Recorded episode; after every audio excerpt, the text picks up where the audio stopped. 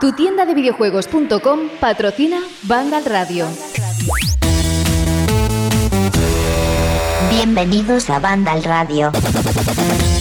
Y van tres, ya van tres, que se dice pronto, pero son tres programitas desde que hemos regresado.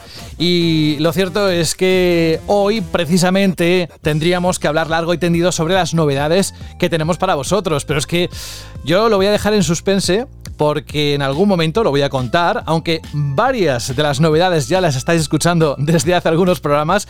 Y de hecho quiero deciros que ha sido un poco de test. Y antes de nada, Saludos de José de la Fuente. Hoy en este programa de Banda Radio, en esta octava temporada, vamos a tener un programón. Vamos a tener una de juegos. Análisis, ¿eh? Porque además si veis la página web de Vandal, últimamente está muy activa, hay muchas noticias. Hoy mismo, sin comerlo ni beberlo, al menos que yo lo supiera, se lo preguntamos a Jorge, ahí ha habido un Nintendo Direct con un montón de información y una de las sorpresas que me he llevado personalmente con una Game Watch que si va a haber una colección, yo ya os adelanto que voy a ser el primero en la cola para comprar todo lo que salga con respecto a estas máquinas que en mi caso, no sé en el vuestro, pero marcaron mi niñez. ¿Que, ¿Quiénes están conmigo hoy aquí en este programa? Pues ni más ni menos que Jorge Cano. Hola Jorge. Hola, buenas. Te iba a cortar porque has dicho que últimamente que hay mucha información en mano. Digo, si esto es siempre así, de los 363 días del año, menos el año nuevo y Navidad, que descansamos un poco. Incluso creo que también ponemos noticias. Aquí estamos a tope todo el rato, ¿eh? Sí, no, bueno, quizás eh, quería decir Contenido de ese que impacta, estamos en septiembre ya, tú sabes que hay temporadas en las que, bueno, pues eh, el nivel de información no es que decaiga, pero no todo es tan interesante como lo que está apareciendo en los últimos días, y más aún sabiendo que poco a poco se está dando, preparando lo que es el lanzamiento, lo que es también la puesta de largo de esas nuevas consolas, que queremos saber más detalles, y en algún momento dicen, Jorge, que en este mes de septiembre vamos a tenerlo. No sé, a mí me aburre ya lo de las nuevas consolas. Aquí hemos hecho un descubrimiento al comenzar el programa muy impactante, porque estábamos hablando del tema de, Super Mario Bros. del aniversario, que han sacado un vídeo que repasa toda la saga con las diferentes eh, canciones de, los juegos, que son espectaculares. Y les he comentado que digo, a mí me encanta la canción de Super Mario Land, el de la entrega de Game Boy, que no es un gran juego, pero es que la música me parece preciosa y me pasa últimamente. Vaya, la han metido ahí. y me pasa especialmente con los juegos de Game Boy, que ahora los hechos uno, cuando los escucho me parece preciosos como suenan. Y he descubierto que en Super Mario Land, no lo recordaba, salen como una especie de niñas asesinas. que dan saltitos y estoy como súper impactado porque en el universo de Super Mario no es normal que haya enemigos humanos, pero parece ser que en Super Mario Land era como que todo valía. Y ya te digo que lo acabo de descubrir ahora, seguro estabas empezando el programa Nosotros estábamos haciendo este descubrimiento impactante y que la gente que se ponga el trailer este de Super Mario Bros. 35 aniversario, Super Mario Bros. Medley, que en el minuto, en el segundo 50 aparecen estas niñas asesinas y yo estoy muy impactado. Eh, además, mira, lo pone arriba, Mundo 4. Que fíjate que después de tantos años no me acordaba yo de esto. Claro, es que date cuenta, este juego del 90 pues tiene ya sus 30 años, madre mía. Oye, que tranquilos y tranquilas, ¿eh? sé que la información ya está desde hace algunos días cuando escuchéis este programa dentro de la página web de Vandal. Es posible que hayáis pasado por, por la noticia y sepáis todos los detalles. Si no, os cuento que dentro de unos minutos en el bloque de noticias vamos a dar buena cuenta de esos anuncios que ha habido en ese Nintendo Direct que, bueno, hemos escuchado un medley muy especial con motivo del 35 aniversario de Super Mario Bros. Así que, bueno, voy a seguir saludando. Ya está Jorge presentado. Vamos con Alberto González. Hola, Alberto. Hola José, muy buenas, ¿qué, tal? ¿Qué tenemos preparado para la pregunta Shirley? Hoy, en cuanto a respuestas, tenemos cuatro audios, pero yo no sé, yo me dejo llevar por ti, sabes que aquí la batuta la llevas tú. Pues y nunca mejor dicho, porque de hecho tenemos algo preparado también en tema sonoro, guiño guiño, con la pregunta Shirley de esta, esta semana, que yo creo que viene muy temática y que creo que va a gustar bastante. Y tenemos también un montón, como siempre, de respuestas en iBox y en Vandal que leeremos correspondientemente en la sección de la pregunta Shirley al final del programa. Se me cae una lagrimilla Alberto, cuando pienso que mañana, bueno, cuando escuchen este programa ya estará disponible la película Mulan y que no podamos disfrutarla en gran pantalla. Sé que hemos hablado de eso en este programa, pero quiero reivindicar el derecho a poder ver todos los lanzamientos en la gran pantalla, hombre.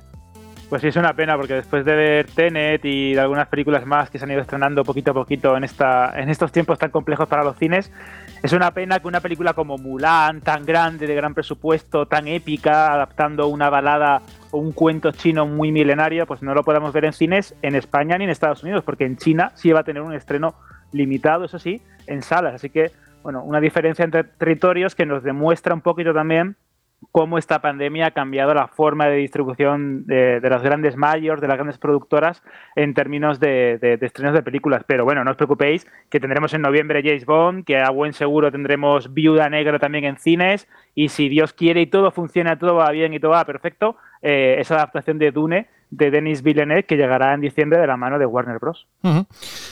Esperemos a ver qué ocurre, porque creo que nos van a dar más de un, iba a decir disgusto, pero más de una sorpresa las próximas semanas, tal y como está todo, con el COVID-19, etcétera, etcétera. Pero nosotros vamos a ir eh, también semana a semana contando lo que vaya ocurriendo en este, en el mundo de los videojuegos, que es para eso por el que hacemos este programa semanal. Como decía Saúl, si recordáis, Saúl González lo llamaba el canónico, la edición canónica. Saúl, ¿cómo estás? Buenas, José, ¿qué tal?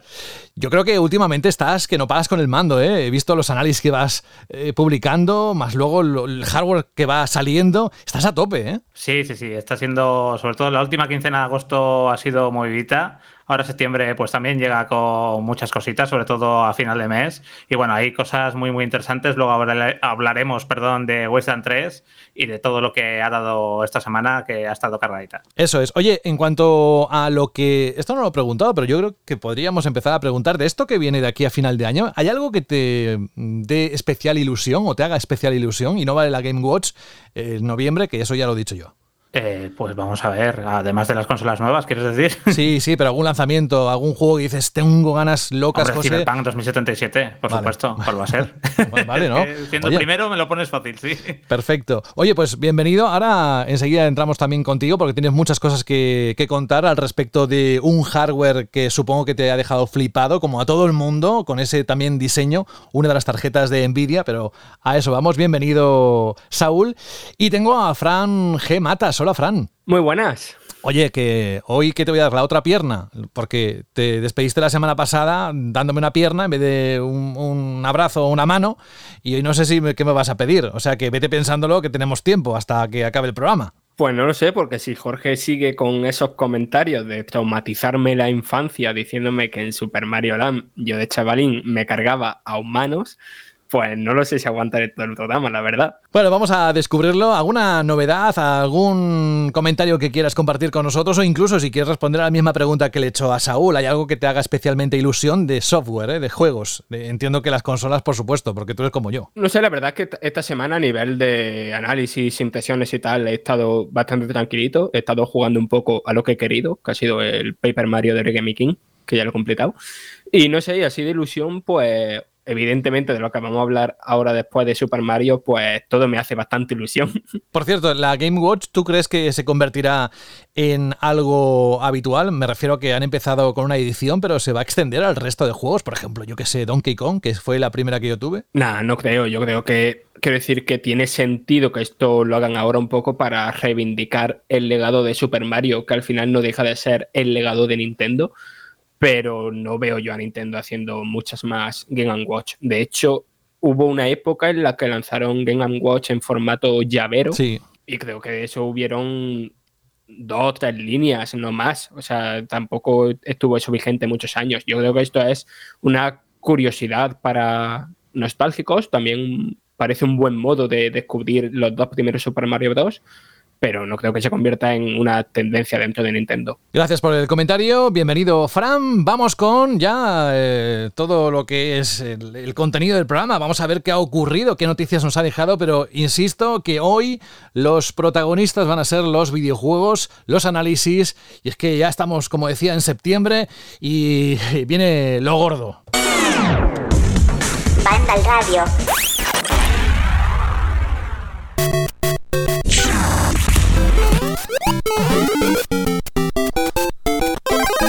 Lo ponía antes para Jorge, más que nada porque es un medley especial que acaba de salir hace unas horas y hay varias sintonías de juegos de Mario yo creo que es, bueno, define perfectamente un poco el momento en el que estamos. Pensábamos que igual incluso en este 2020 no iba a haber muchas noticias al respecto por parte de Nintendo, pero por supuesto que al final los rumores de los últimos meses se han confirmado, de que sí va a haber algo relacionado con el 35 aniversario de este famoso fontanero. Atención, apuntad, Super Mario 3D All Stars se lanzará en Nintendo Switch el próximo 18 de septiembre, o sea, no queda nada. El anuncio se contiene, está dentro de este Nintendo Direct centrado en el 35 aniversario, donde también se ha anunciado el Super Mario 3D World más Bowser's Fury, que saldrá a la venta un poquito después, unos cuatro meses después, el 12 de febrero del próximo año. Y también títulos como Super Mario Bros. 35. Pero como tenéis dudas, pues os cuento, Super Mario 3D All Stars, 18 de septiembre, lo tenéis ya en el calendario, incluirá Super Mario 64, que se lanzó en el 97, Super Mario Sunshine del 2002 y Super Mario Galaxy del 2007. En, este, en esta trilogía lo que llama la atención es la ausencia del Super Mario Galaxy 2, que se lanzó en el 2010, y con lo que los detalles que se han podido saber, que se han anunciado este Nintendo Direct con respecto a estos tres juegos del Super Mario 3D All Star es que tendrán gráficos de mayor resolución y que se han optimizado para que se jueguen mejor en Nintendo Switch. Además incluye un reproductor para escuchar la banda sonora de los tres juegos que se puede utilizar incluso con la pantalla de la consola apagada. Habrá, eso sí, una edición limitada en formato físico y el juego en digital solo se podrá comprar por tiempo limitado hasta finales de marzo de 2021. El recopilatorio, este Super Mario 3D All Stars, costará casi 60 euros. El otro título, el Super Mario 3D World más Bowser Fury, que también se ha anunciado, recordad, 12 de febrero de 2021, es una versión mejorada del juego original de Wii U que incorpora cooperativo en línea y en modo local, además de nuevos niveles. Nintendo dará más detalles del contenido que va a añadir en este Bowser's Fury próximamente y en cuanto al precio también sobre unos 59,99 euros. Otra de las novedades, y esta no se había filtrado, es el Super Mario Bros. 35. Se trata de un juego online gratuito para suscriptores de Nintendo Switch Online. Estará disponible el 1 de octubre y solo se podrá jugar hasta el 31 de marzo del próximo año. 35 jugadores se enfrentarán para ser el último en pie. Los enemigos derrotados envían a los otros jugadores y se pueden usar objetos para molestar y aventajar a los rivales. Una especie de Battle Royale de aquella manera, al estilo Nintendo. El Super Mario All Star clásico de Super Nintendo también se ha dicho que está disponible en Nintendo Switch Online desde hoy mismo, desde este 3 de septiembre, Incluye Super Mario Bros., el Super Mario Bros. de Lost Levels, Super Mario Bros. 2 y Super Mario Bros. 3. Y ya para acabar, el 13 de noviembre, como decía antes, Nintendo rendirá homenaje a sus primeros dispositivos de juego, las Game Watch de los años 80. La Game Watch Super Mario Bros. contará con una cruz de control moderna para jugar a Super Mario Bros., Super Mario Bros. de Lost Levels y una versión especial de Ball protagonizado por el fontanero. El aparato también se podrá usar como reloj y dispone textualmente de 35 detalles por descubrir.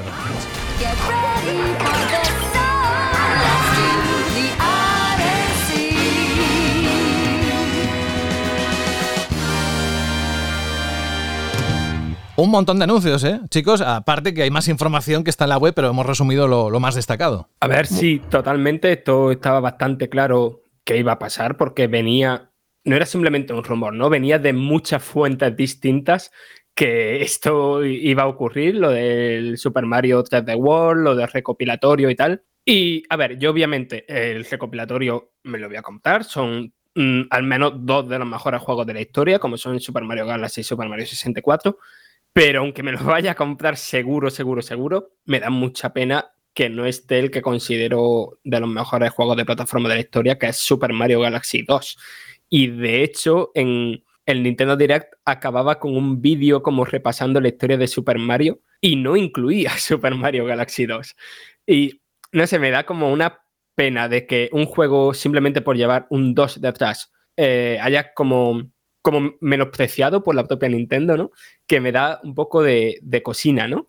Y antes de pasar a otro compañero, hay un nuevo Mario Kart que no está diseñado por Nintendo, sino por un estudio neoyorquino, ahora mismo no recuerdo el nombre, y que es una de estas mezclas de juguete y videojuego, ¿no? que hemos visto mucho hacer en Nintendo en los últimos años, y que se compone de un coche radiocontrol, ¿no? por decirlo de algún modo, de un car de Luigi o un car de Mario, y de distintos arcos que te permiten crear en tu propio hogar eh, circuitos de, de Mario Kart. Y el propio coche pues lleva una cámara y tú vas jugando desde la Nintendo Switch en realidad aumentada. Es una cosa que ahora mismo a mí no me vuela la cabeza, estoy, me, me parece más una curiosidad que algo por lo que estar con mucha ganas de jugarlo, pero esto a mí me pilla de chaval, me pilla de, bueno, de chaval o con 14, 15 o 16 años. Y estaría ahora mismo flipando y ahorrando como si no hubiera mañana. De hecho, Frank, es lo que más me ha emocionado a mí. Porque es verdad que son juegos maravillosos, eh, títulos que hemos disfrutado muchísimo. Pero bueno, es que esta, esta gamificación de juguetes que ya Mario eh, ha sido protagonista con nuevos sets de construcción, como tú comentaste en el especial para Vandal, eh, ya hemos visto cómo han ido evolucionando los Amiibo, que vamos a tener nuevos Amiibo el año que viene, después de un tiempo de sequía, entre comillas. Esta, esta idea del Mario Kart Live Home Circuit eh, para Nintendo Switch es eh, llevar la realidad aumentada a una experiencia de Nintendo, pero en el mejor sentido. Vamos un poco más allá eh, a, la, típica experiencia de una carta o de un juguete o algo que se queda más o menos, vamos a decir, estático en un sitio, sino que ya tienes que jugar con él. Y me recuerda a algunos juguetes de Star Wars que se lanzaron hace uno- unos años, como los eh, Sphero, estas, estas versiones eh, que hicieron de BB-8 y de otros personajes, que tenían minijuegos que podías ver en tu móvil, pero que no llegaban al nivel de complejidad de esto que hemos visto. Vamos a ver también cómo funciona, qué tipo de espacio se necesita, que esto va a ser importante o muy importante en este tipo de, de juguetes, y sobre todo a ver más o menos el, el precio con el que se termina comercializando el 16 de octubre, porque yo la verdad es que tengo muchísimas ganas eh, de ver cómo funciona y sobre todo de ver si realmente esto puede ser otra vía en la- con la que Nintendo nos sorprenda y demuestre que Nintendo Switch pues es una consola, vamos a decirlo así, mm, todoterreno o, multidisciplinar. Estoy viendo, eh, porque nos ha pillado todo esto del, del Super Mario Direct ahí de golpe a las 3 de la tarde, un poco ha sido todo atropellado y bueno, lo típico, ¿no? Corriendo por las noticias y yo no había podido ver el tráiler este del Mario Kart Live y estoy flipando. es una chulada. Es que me parece increíble. O sea, me parece una idea tan buena. A ver luego la ejecución. Pero es que me parece alucinante que tenga multijugador, que le puedas lanzar los ítems y se te quede el coche clavado. Me parece la leche. Y va a ser muy divertido y muy gracioso cuando la gente comparta en redes sociales vídeos. Porque, claro, en mitad de la partida se te puede cruzar el gato. y atacar el coche o el perro que te vas a ir por casa. Y puede dar como situaciones muy divertidas, no sé, eh, ver las casas de la gente va a ser muy divertido esto, eh. la verdad es que es una idea espectacular, me parece, igual que otras que me parecen gimmicks un poco tontos, por ejemplo, Fran, sin faltar, a mí lo de todo esto del Lego de Super Mario, eh, nunca lo acabo yo de ver, pero esto me parece muy guay como junta videojuegos con juguete y de una manera como que me parece hasta natural y, muy sorprendente, ¿no? En, el apartado técnico de poder ver ahí como tu casa mientras corres por un circuito, no sé, me parece genial.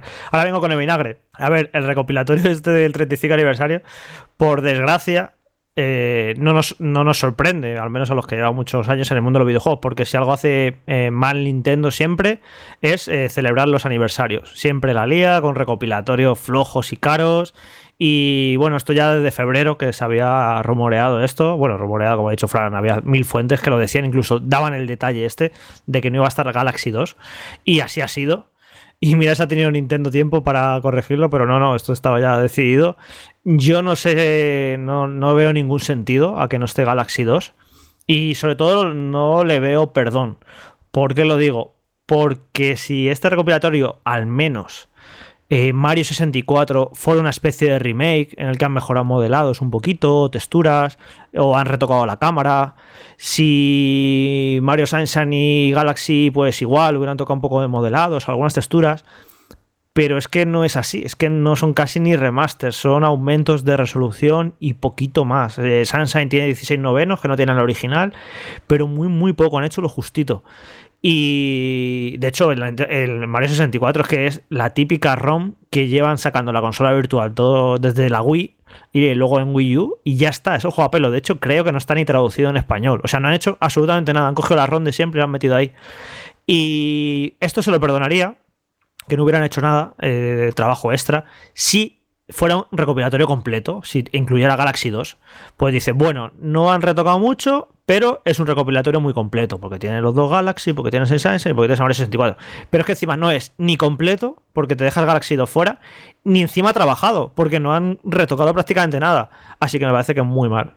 Que muy mal, evidentemente. Yo también me lo voy a comprar porque eh, esos tres juegos me chiflan y hace además muchísimos años que no los juego. No, además, yo no soy, yo lo he dicho muchas veces, que no soy de rejugar juegos. Y Sunshine me, me enamoró en su día, pero nunca lo he vuelto a jugar. Galaxy igual. Y Mario 64, bueno, sí, es un juego que a lo mejor sí he vuelto un poquito más.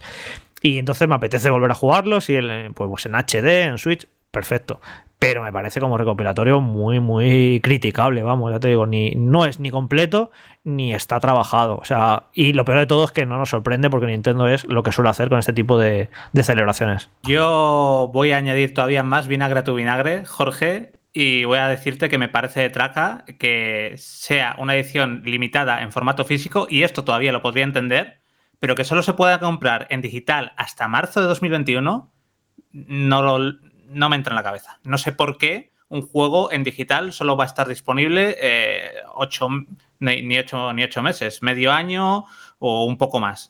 No lo entiendo, no, no me entra en la cabeza, yo no sé por qué, cuál es el motivo. Me parece que va a aumentar la especulación de la colección en físico a tope y no entiendo por qué Nintendo dice, bueno, te saco un juego, pero solo lo vas a poder comprar hasta finales de marzo de 2021. Y con el Battle Royale este que se han sacado el Super Mario Bros. 35, igual, eh, disponible el 1 de octubre y, se, y se, puede jugar hasta el 31 de marzo de 2021. Que todavía esto siendo un modo de juego especial para celebrar el 35 aniversario, quizás podría entenderlo. Pero con una colección como esta de este calibre que va a comprar mucha gente, es que parece que quieren, lo que quieren hacer es meter prisa para que la gente lo compre, subir el año fiscal, este año fiscal y a correr. Y el año que viene ya ni me acuerdo de ti. yo, esto que acaba de decir, es que ni lo comento porque es que no entiendo nada. No sé que habrá algún motivo que yo que sé, en su mente es algo, será por algo, pero como no lo entiendo, no. Es una no Nintendada. Es, no sé, no, entiendo nada, entonces ni lo comento. Yo imagino que cuando se acabe esta fecha de poder comprar recopilatorio, lo que harán será que esos tres juegos los venderán por separado en la tienda digital, imagino, ¿no? O ya no, no puede comprar nadie, no, no, eso no tiene sentido, claro. No sé, es que no, como no le veo ningún sentido, no, no tengo ni, no, sé ni qué comentar, la verdad. O sea, a mí yo el sentido que le veo es el mismo que ha comentado Saúl. El o sea, en hace unos días. Cerrar el año fiscal. Cerrar el año fiscal. Claro, claro, claro. Es que hace unos días salió como información a que decían que los planes de Nintendo se habían eh, pospuesto, que todo el calendario se había ido posponiendo, ¿no? Eh, estos, estos remasterizaciones iban a salir un poquito antes, el Pikmin 3 Deluxe iba a salir mucho antes, pero tenía que cubrir un hueco que no se va a poder cubrir. Y entonces por eso, por eso veo yo lo de bastante lógico, lo de hacer a la gente pagar ahora los 60 euros por los test y, que mucha gente se lo quiera comprar por el tema de, ay, que se van a acabar y después cuando acabe ese 31 de marzo, pues ponerlo a la venta por separado. Interesantes reflexiones que también podéis hacer vosotros siempre que queráis, ¿eh? Nosotros lo decimos a través de la pregunta Shirley, si es que tiene que ver con esto o con otra cosa, porque ya sabéis que Alberto puede tener sus propias ideas y siempre las tiene, así que no esperéis a que aparezca una pregunta sobre qué os ha parecido el Nintendo Direct este del 35 aniversario. Y directamente a los comentarios, tanto en iBox como en la página web de Vandal, y dejadlo ahí, que nosotros siempre lo leemos e incluso hasta respondemos, como en el último programa, por supuesto. Bueno, vamos con otra noticia. En este caso tiene que ver con hardware. Y aquí, desde luego, quien me va a echar una mano para entenderlo mejor va a ser Saúl. Eh, lo que es el titular es que Nvidia ha presentado nuevas tarjetas gráficas. Lo hizo este pasado martes en un evento especial en el que descubrió la GeForce o las varias GeForce RTX de la serie 3000 con la arquitectura Ampere o Ampere o como se diga, que llegarán a las tiendas de España y del resto del mundo durante las próximas semanas. La primera tarjeta gráfica en anunciarse ha sido la Nvidia GeForce RTX 3080, que está construida en torno a la nueva arquitectura esta que decía Ampere con un proceso de fabricación de 8 nanómetros de Samsung y que cuenta con un nuevo sistema de refrigeración revolucionario con un ventilador a cada uno de los lados de la GPU, tal y como se había filtrado hace unos meses. La otra gráfica anunciada en el evento ha sido la GeForce RTX 3070, que según la propia marca tendrá más potencia que la GeForce 2080 Ti y que será la opción más asequible de esta nueva generación de GPU o al menos de los modelos que conocemos hasta ahora. Tras anunciar la 80 y la 70, Nvidia presentó el modelo que este año sustituirá a las habituales Titan, que es la RTX 3090, que saldrá a la venta por 1.549 euros y que será capaz de mover juegos a 8K y 60 imágenes por segundo, por cierto, un modelo precioso. Las gráficas tienen distintos precios, os lo voy a decir ahora mismo y así doy paso a Saúl. La 90 sale el 24 de septiembre por ese precio que decía, 1.549 euros. La 80 la RTX 3080 el 17 de septiembre por 719 euros y la 3070 saldrá al precio de 519 y se espera Saúl en octubre, ¿verdad? Sí, el orden va a ser como, como bien has dicho, va a salir primero la 3080 el 17 de septiembre, va a salir después la 3090 el 24 de septiembre y después va a salir la 3070 que saldrá en octubre, pero no se sabe cuándo exactamente va a salir esta gráfica contando cosas de la Nvidia GeForce RTX 3080 o de esta nueva generación, bueno, como bien has dicho, es la generación con arquitectura Ampere, construida con el chip construido por Samsung en un proceso de 8 nanómetros, lo que ayuda a que la eficiencia energética, sea mejor, entre otras cuestiones. También tienen, además de los núcleos CUDA, que tiene, por ejemplo, la RTX 3080, que va a ser la bandera o el book insignia de esta generación de Nvidia tiene 8.704 núcleos CUDA que son los que se encargan, digamos, hacer el trabajo que conocemos hasta ahora de las tarjetas gráficas, de procesar todas las texturas y demás, con 10 GB de memoria GDDR6X de Micron, que esta memoria GDDR6X es exclusiva de NVIDIA. Y también tenemos los núcleos RT, que son los que se encargan de gestionar todo el ray tracing o el trazado de rayos, que ya hemos hablado mucho en los últimos años de él, que mejora la iluminación, mejora las sombras, mejora la oclusión ambiental, todo en tiempo real. Y también los nuevos núcleos Tensor de tercera generación que se encargan de realizar todas las tecnologías que tengan que ver con la IA. Y esta IA se utiliza sobre todo para NVIDIA DLSS, que es lo mejor que, la mejor tecnología para mí que tiene NVIDIA ahora mismo, que es eh, un típico, un, típico, entre comillas, un sistema suavizado de texturas, que además de permitirnos ver las texturas en los juegos más nítidas, con menos dientes de sierra y demás, también nos permite hacer rescalados. Habló Juan hace tiempo en un post o en un artículo en Vandal de las resoluciones reales de los juegos y luego las resoluciones en las que se rescalan en muchos juegos de consola para darnos el 4K y demás. Esto es algo parecido. La gráfica con el DLSS procesa a una resolución inferior, una resolución pequeña, y después con este DLSS lo rescala a 4K, a 1080p o a 1440p, y con eso gana rendimiento, tienes una imagen muy nítida, no notas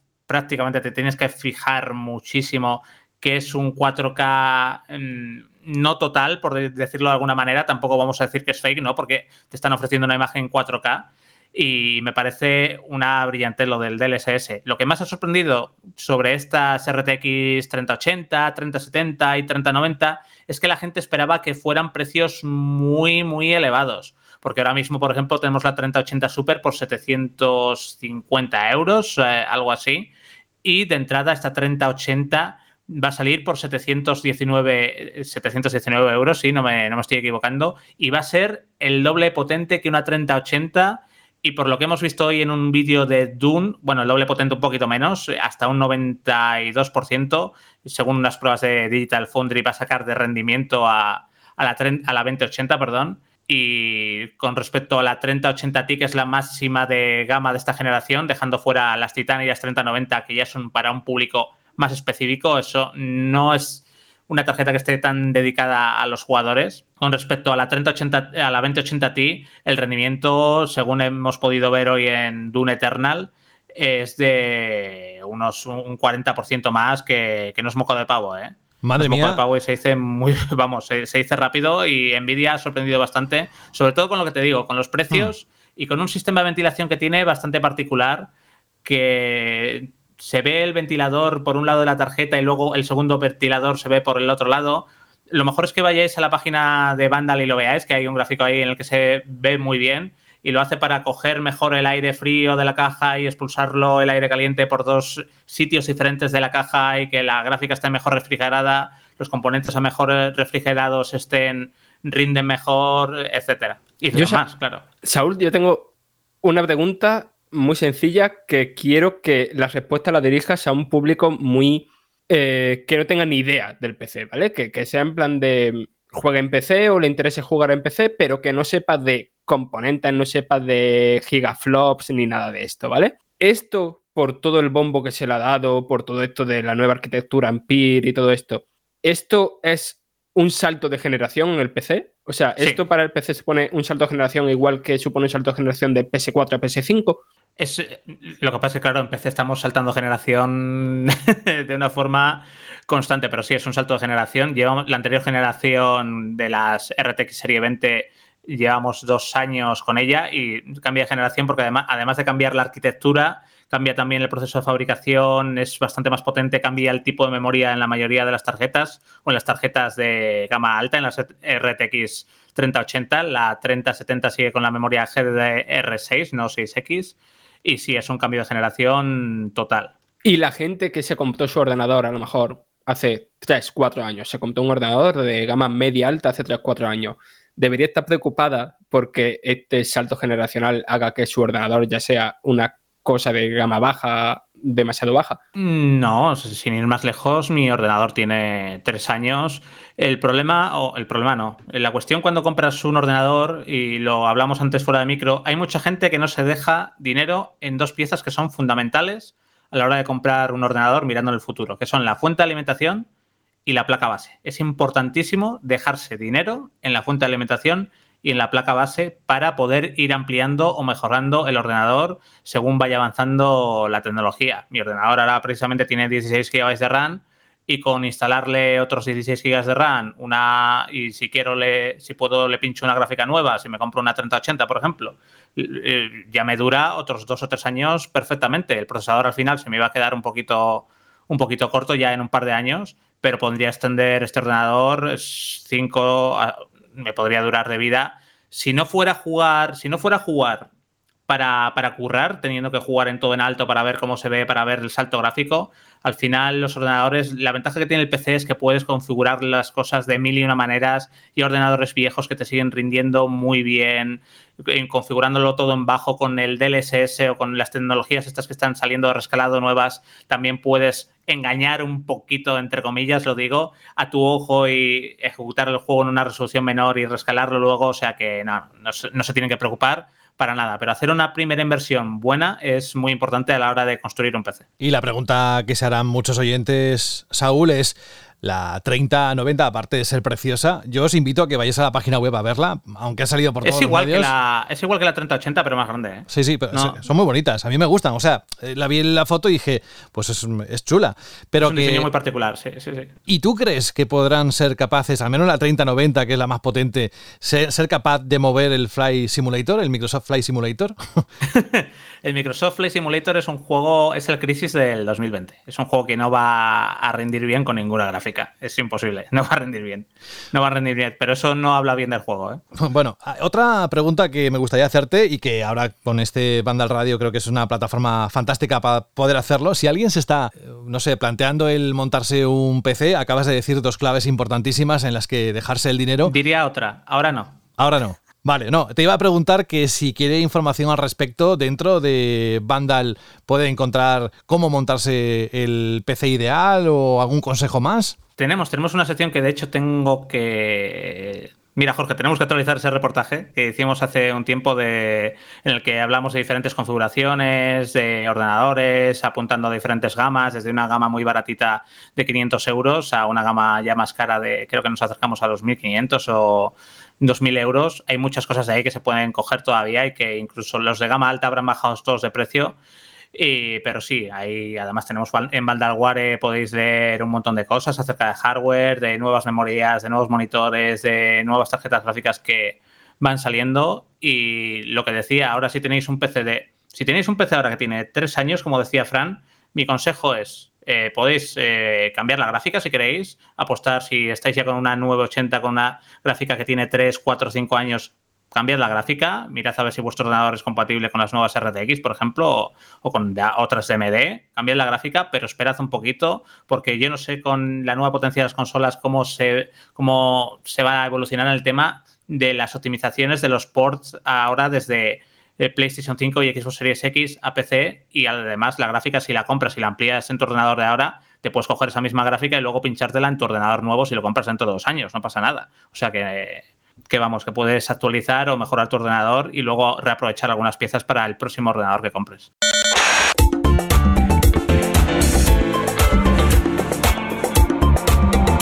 Radio.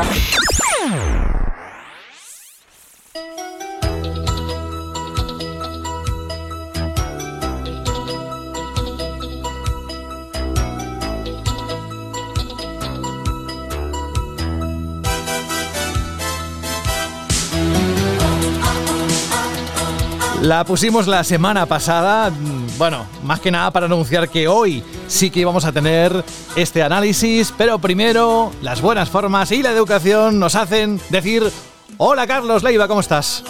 Buenas a todos, ¿cómo estamos? Bienvenido a esta octava temporada. Hoy, mira, estaba pensando justamente por la tarde, antes de empezar el programa, digo, este hombre últimamente también está que no para con los videojuegos, pero la que esta vecina es buena, ¿eh, Carlos? Eh, Es un no parar este mes de septiembre y lo que viene. No, a mí lo que me hace gracia es que digas últimamente, como si fuese aquí novedad o de algo de estas últimas semanas. Pues sí, como siempre, pero bueno, a ver, a ver qué tal todo lo que llega este año, qué es lo que no se retrasa, qué es lo gordo que al final sí que llega. Todavía está por ver, pero sí, ya de momento, ya por lo que hemos visto, las próximas semanas van a ser un poquito moviditas. Bueno, vamos a poner un poco de gameplay para que suene parte del juego de fondo. Hoy vamos a tener dos análisis contigo, dos juegos interesantes. El primero es este Captain Subasa, del cual me gustaría que nos contaras lo más importante que podemos también leer en el análisis que está en la página web, pero por supuesto de tu boca, que ya sabes que nos encanta aquí en Banda al Radio. Pues eh, la verdad es que el juego eh, yo lo he disfrutado como fan de la serie. Es un juego que es muy sencillote y es muy diferente a cualquier otro tipo de juego de fútbol que hay. Porque lo primero que tenéis que tener claro es que si va- vais a jugar a este Captain Subasa, no lo tenéis que comprar buscando un juego de fútbol arcade, que es un poco como se ha promocionado. Tenéis que buscar, o sea, tenéis que comprarlo buscando un juego que un simulador de partidos de Captain Subasa. Ya, ya sabéis, aquí no es tan importante como hacer grandes jugadas entre los, eh, entre los jugadores y, eh, para buscar bien el hueco y meterle un gol al portero. No, no, no, no, no. Esto hay que planteárselo casi como si fuera un RPG, porque realmente eh, hereda, digamos, eh, el espíritu que tenían los juegos anteriores de, que se hicieron basados en esta serie. Lo que pasa que aquí solamente nos llegó uno de Nintendo DS, pero eh, realmente hubo montones de, de juegos de Captain Subasa anteriormente. De hecho, incluso uno para la NES nos llegó aquí, que lo trajeron como Tecmo Cup y le quitaron toda la. Le quitaron todo lo que era la licencia de Captain Subasa, pero era un juego de Captain Subasa. Y aquí el objetivo es meterle todos los tiros posibles al portero para ir bajándole la vida y que cuando ya las- se le has bajado lo suficiente, cuanta más vida le quitas, más probabilidades hay de que entre el balón y consigas meter gol. Entonces tu objetivo suele ser eh, acercarte a la portería contraria lo más que puedas, porque cuanto más cerca de la portería sueles estar, más potencia de tiro vas a tener y más daño le vas a hacer al portero, por decirlo de algún modo y, reventarlo a super tiros. Entonces es un juego como muy arcade, con unas mecánicas muy básicas y muy simplonas, en las que tú lo que estás buscando es todo el rato pues recrear esos super tiros de la serie que se hacen de forma muy facilita, porque simplemente tienes que mantener el botón de tiro cargado y cuando lo... Si el jugador que, estás, que está controlando ahí el balón tiene, el, tiene un super tiro o tiene un tiro especial o tiene, eh, tiene una forma de tirar, digamos así, más espectacular, pues al cargarlo entero harás ese tiro y, y el balón siempre, cuando hagas ese tiro, sale una animación, sale una cinemática y el balón siempre ahí va a ir hacia la portería. Si se interpone algún defensa de por medio que tenga una habilidad de defensa, pues reducirá potencia al balón, incluso puede que lo pare antes de que llegue al portero, pero ahí los tiros siempre van a ir a puerta. Y entonces ahí es cuando el portero pues tiene que intentar defender y, y que el balón no entre.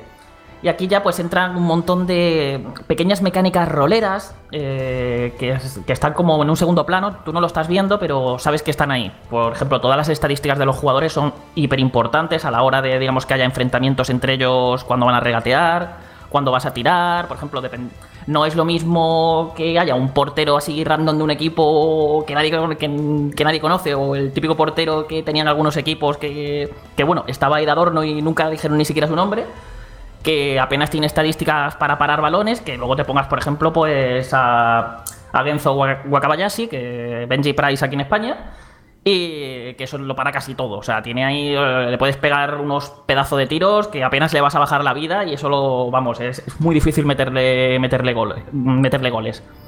Entonces, eh, y claro, al mismo tiempo, no es lo mismo que tire cierto jugador que, por ejemplo, que te tire. Que te tire Kojiro Yuga, eh, que era Marlenders aquí en España. Que por cierto, ya que estamos, han mantenido los nombres japoneses. Aquí no, no se han quedado los nombres españoles de los personajes, son los, son los japoneses. Y claro, porque si te tira este personaje, pues te hace el tiro del tigre y eso tiene una potencia que, vamos, su- suele destrozar porterías y, y puedes meter muchos goles con él. Entonces tú tienes que estar- tener siempre en cuenta ahí eh, las estadísticas de los jugadores, cómo se van enfrentando, el sistema de regate es hiper básico. Eh, hay dos botones de regate, pues eh, hay es como una especie de piedra, papel, tijera entre esos dos botones y uno gana al otro. eh, Y luego hay además, dependiendo de qué regate has hecho y qué entrada te ha hecho el contrario, pues ah, suele haber un choque así de estadísticas y se, se resuelve de una manera u otra. O te roban el balón o tú sigues para adelante. Y básicamente es eso, es intentar hacer dos regates seguidos para regenerar toda la energía, porque si haces dos seguidos con un mismo jugador regeneras toda la energía, acercarte lo más que puedas a puerta y empezar a tirar ahí disparos uno tras otro. Se queda un poquito corto y bastante limitado a la hora de a la hora de jugar partidos. Pero funciona, porque te está recreando todo el espectáculo de la serie. O sea, cuando empiezan a salir ahí los tiros especiales, las mega paradas de los porteros, eh, además se pueden hacer tiros combinados y, por ejemplo, pues, puedes hacer incluso las técnicas, todas esas técnicas que vemos en la tele, como la catapulta infernal de los. eh, creo que se llamaban los gemelos Derrick aquí en España, creo que se llamaban. Bueno, los Tachibana en japonés. Y.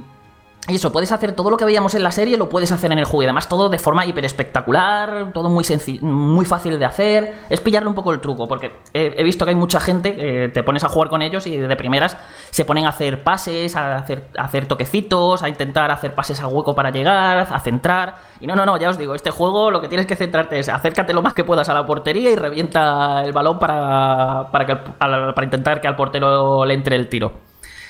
Y eso, yo, yo juego me ha divertido, me lo he pasado bien, pero eso, no le pidáis que sea lo que no es.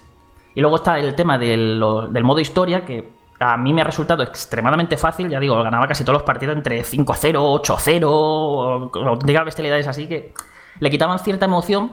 Pero la gracia del modo historia está en que eh, hay dos capítulos. El de Subasa, que recreas todo lo que fue el torneo de. El tercer torneo de, secundaria, que bueno, pues es el único que se llega a ver en la serie.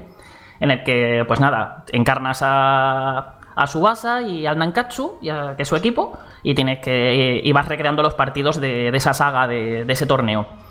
Y la, la gracia está en que si vas replicando lo que pasaba en esos partidos, vas provocando que sucedan las mismas situaciones, van saliendo vídeos especiales que los vas activando, los vas desbloqueando, al mismo tiempo te van dando técnicas especiales y algunas cosillas si desbloqueas esos vídeos, y hace que los partidos sean muy espectaculares y muy, muy, muy fieles a la serie.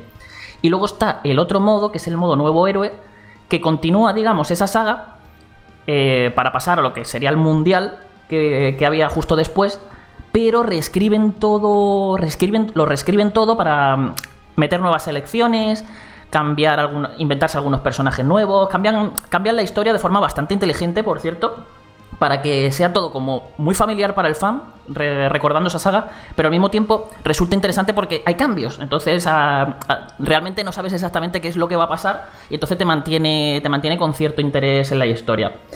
El problema, aparte de la dificultad, aquí es que, eh, bueno, es un problema entre comillas, es el hecho de que tiene una cantidad de texto brutal el juego. O sea, hay unas conversaciones que además son, suelen ser como conversaciones más con los personajes estáticos, mirándose unos a otros, haciendo unas animaciones súper básicas. Y estoy hablando de que han habido momentos con vídeos de 30 minutos entre un partido y otro, que bueno, te rompen un poquillo el ritmo, pero bueno. Fuera de eso ya, digo, se queda un poquito corto en mecánicas, pero el juego, el juego es divertido para echarte unas, unas partidas con tus amigos, entretenido para recrear la serie, flipándote. Si realmente lo que buscas es un juego de y Benji, yo creo que te lo vas a pasar bien con él, pero eso, no, no le pidas que sea más o que busques un referente en juegos de fútbol arcade o algo así, porque es que os vais a llevar un buen chasco.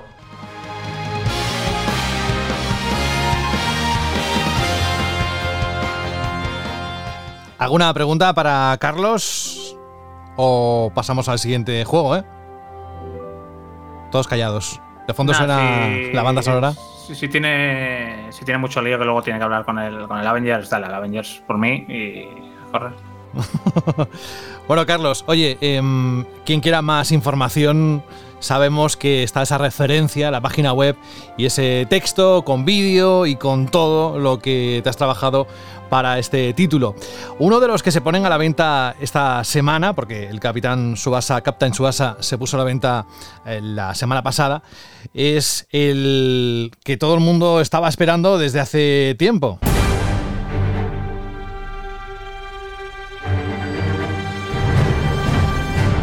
Desarrollado por Square Enix, Crystal Dynamics y Eidos Montreal, el título de Avengers, donde podemos encarnar a personajes de Marvel como Thor, Hulk, Iron Man o la Viuda Negra, entre otros. Desde luego, muchos de nuestros oyentes estaban esperando este título, así que lo que nos tengas que contar de él, yo no he podido jugar nada, evidentemente, y, tengo muchas ganas de, de tus impresiones, así que es todo tuyo el micrófono, Carlos. Bueno, pues así para los que no sepáis nada del juego, pensad en este juego como una especie de Destiny, pero de los Vengadores. Entonces Oh. cambiáis... Sí, ya sé, José, que esto ya te ha puesto a ti... Oh, es que sabes elegir las palabras adecuadas, Carlos. Y bueno, imagino que Fran también se está frotando las manos por ahí de fondo. Yo estoy literalmente apuntando preguntas en un blog de notas, ¿vale? Muy bueno, bien. entonces de aquí cuando, no me vas a dejar irme, ¿no, Fran? Vaya, esto va a durar 12 horas, el programa de hoy. Dale, Carlos. Bueno, venga, vamos al, al lío. Entonces, eh, es una especie de, de Destiny con los Vengadores, con la diferencia de que, evidentemente, esto no es un juego de tiros. Entonces, eh, manejando los Vengadores, esto es un juego, esto es un, como un beat'em up moderno, ¿vale? Esto es de pegar tortazos y guantazos por, to- por todos lados a todo lo que se te va poniendo por delante. Entonces, eh, aquí pues em- empiezas con Kamala Khan, eh, Miss Marvel, que es una inhumana, ¿vale? Y a partir. Y te cuenta la historia de cómo los Vengadores fracasaron en evitar un gran desastre mm, provocado por ellos. además, ellos. Ellos piensan que está provocado por ellos, algunos de ellos y tal. En total, que hay un follón, pasan cinco años y el grupo se disuelve, sale un nuevo. Una nueva corporación toma el poder del mundo y empieza a cazar inhumanos por todos lados, a gente con poderes, los criminaliza y nada. Entonces Kamala eh, se va a buscar a. Se va a buscar a los antiguos miembros de los Vengadores para intentar reunirlos y hacer frente a, a esta amenaza que, que ha surgido y que parece que, vamos, todo el mundo está, incluso el gobierno está sometido al poder de esta nueva corporación. Y nada, pues a partir de aquí eh, empiezas jugando una campaña que lo que son las misiones para un jugador a mí me han recordado mucho, mucho, mucho a lo que podríais esperar de un juego estilo, pues, Tomb Raider, eh, Uncharted. Son misiones muy lineales, muy cinematográficas, muy centradas en en los personajes, en desarrollar la historia, las relaciones entre ellos y en ir poniéndote pues, en todo tipo de situaciones súper espectaculares, persecuciones, a lo mejor los que va todo explotando, algunos momentos de huida en los que vas en los que vas medio eh, tienes que hacer un mínimo de sigilo, combates muy espectaculares. Eh, y está todo como, como muy bien desarrollado. O sea, la verdad es que o sea, tiene momentos realmente espectaculares cuando te, aparecen algunos jefes. Y es una campaña que a mí me ha resultado muy entretenida.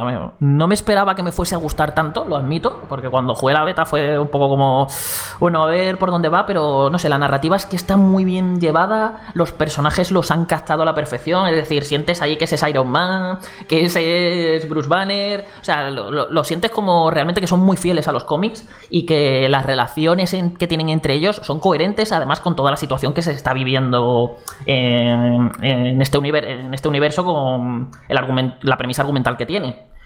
Y claro, si te gusta Marvel, pues lo, lo disfrutas muchísimo. Además, han cometido, o sea, han cometido, tiene el gran acierto de que al poner a Kamala como la principal protagonista, Kamala, eh, vamos, esto está algo, es algo que está sacado de los cómics, es una fricaza de, de los propios Vengadores, o sea, le, le flipan. eh, es como, es una fangirl total de, de ellos. Y claro, eso conecta muy bien con el jugador porque, claro, los que venimos a jugar un juego de Marvel somos porque somos fan de, Marvel, ¿no? Entonces, eh, hay muchos momentos en los que la vez que se encuentra a lo mejor con, un, con uno de los Vengadores y se empieza a emocionar, oye, oye, y ese, ese es el martillo de Thor, y eso no sé qué, no sé cuánto, está, empieza a replicar frases suyas eh, de, de algunos cómics bastante famosos que, que hay momentos que te ponen los pelos de punta de, de cara al fan. Y claro, te sientes como muy identificado con ella. Es como que está, está viendo. Está introduciéndose en todo ese universo que siempre hemos visto nosotros pues, a través de la pantalla, en, en las viñetas y tal. Y realmente conecta muy bien, te hace sentirte muy identificado y meterte muy bien en ese universo. Yo creo que ahí lo han hecho bastante bien.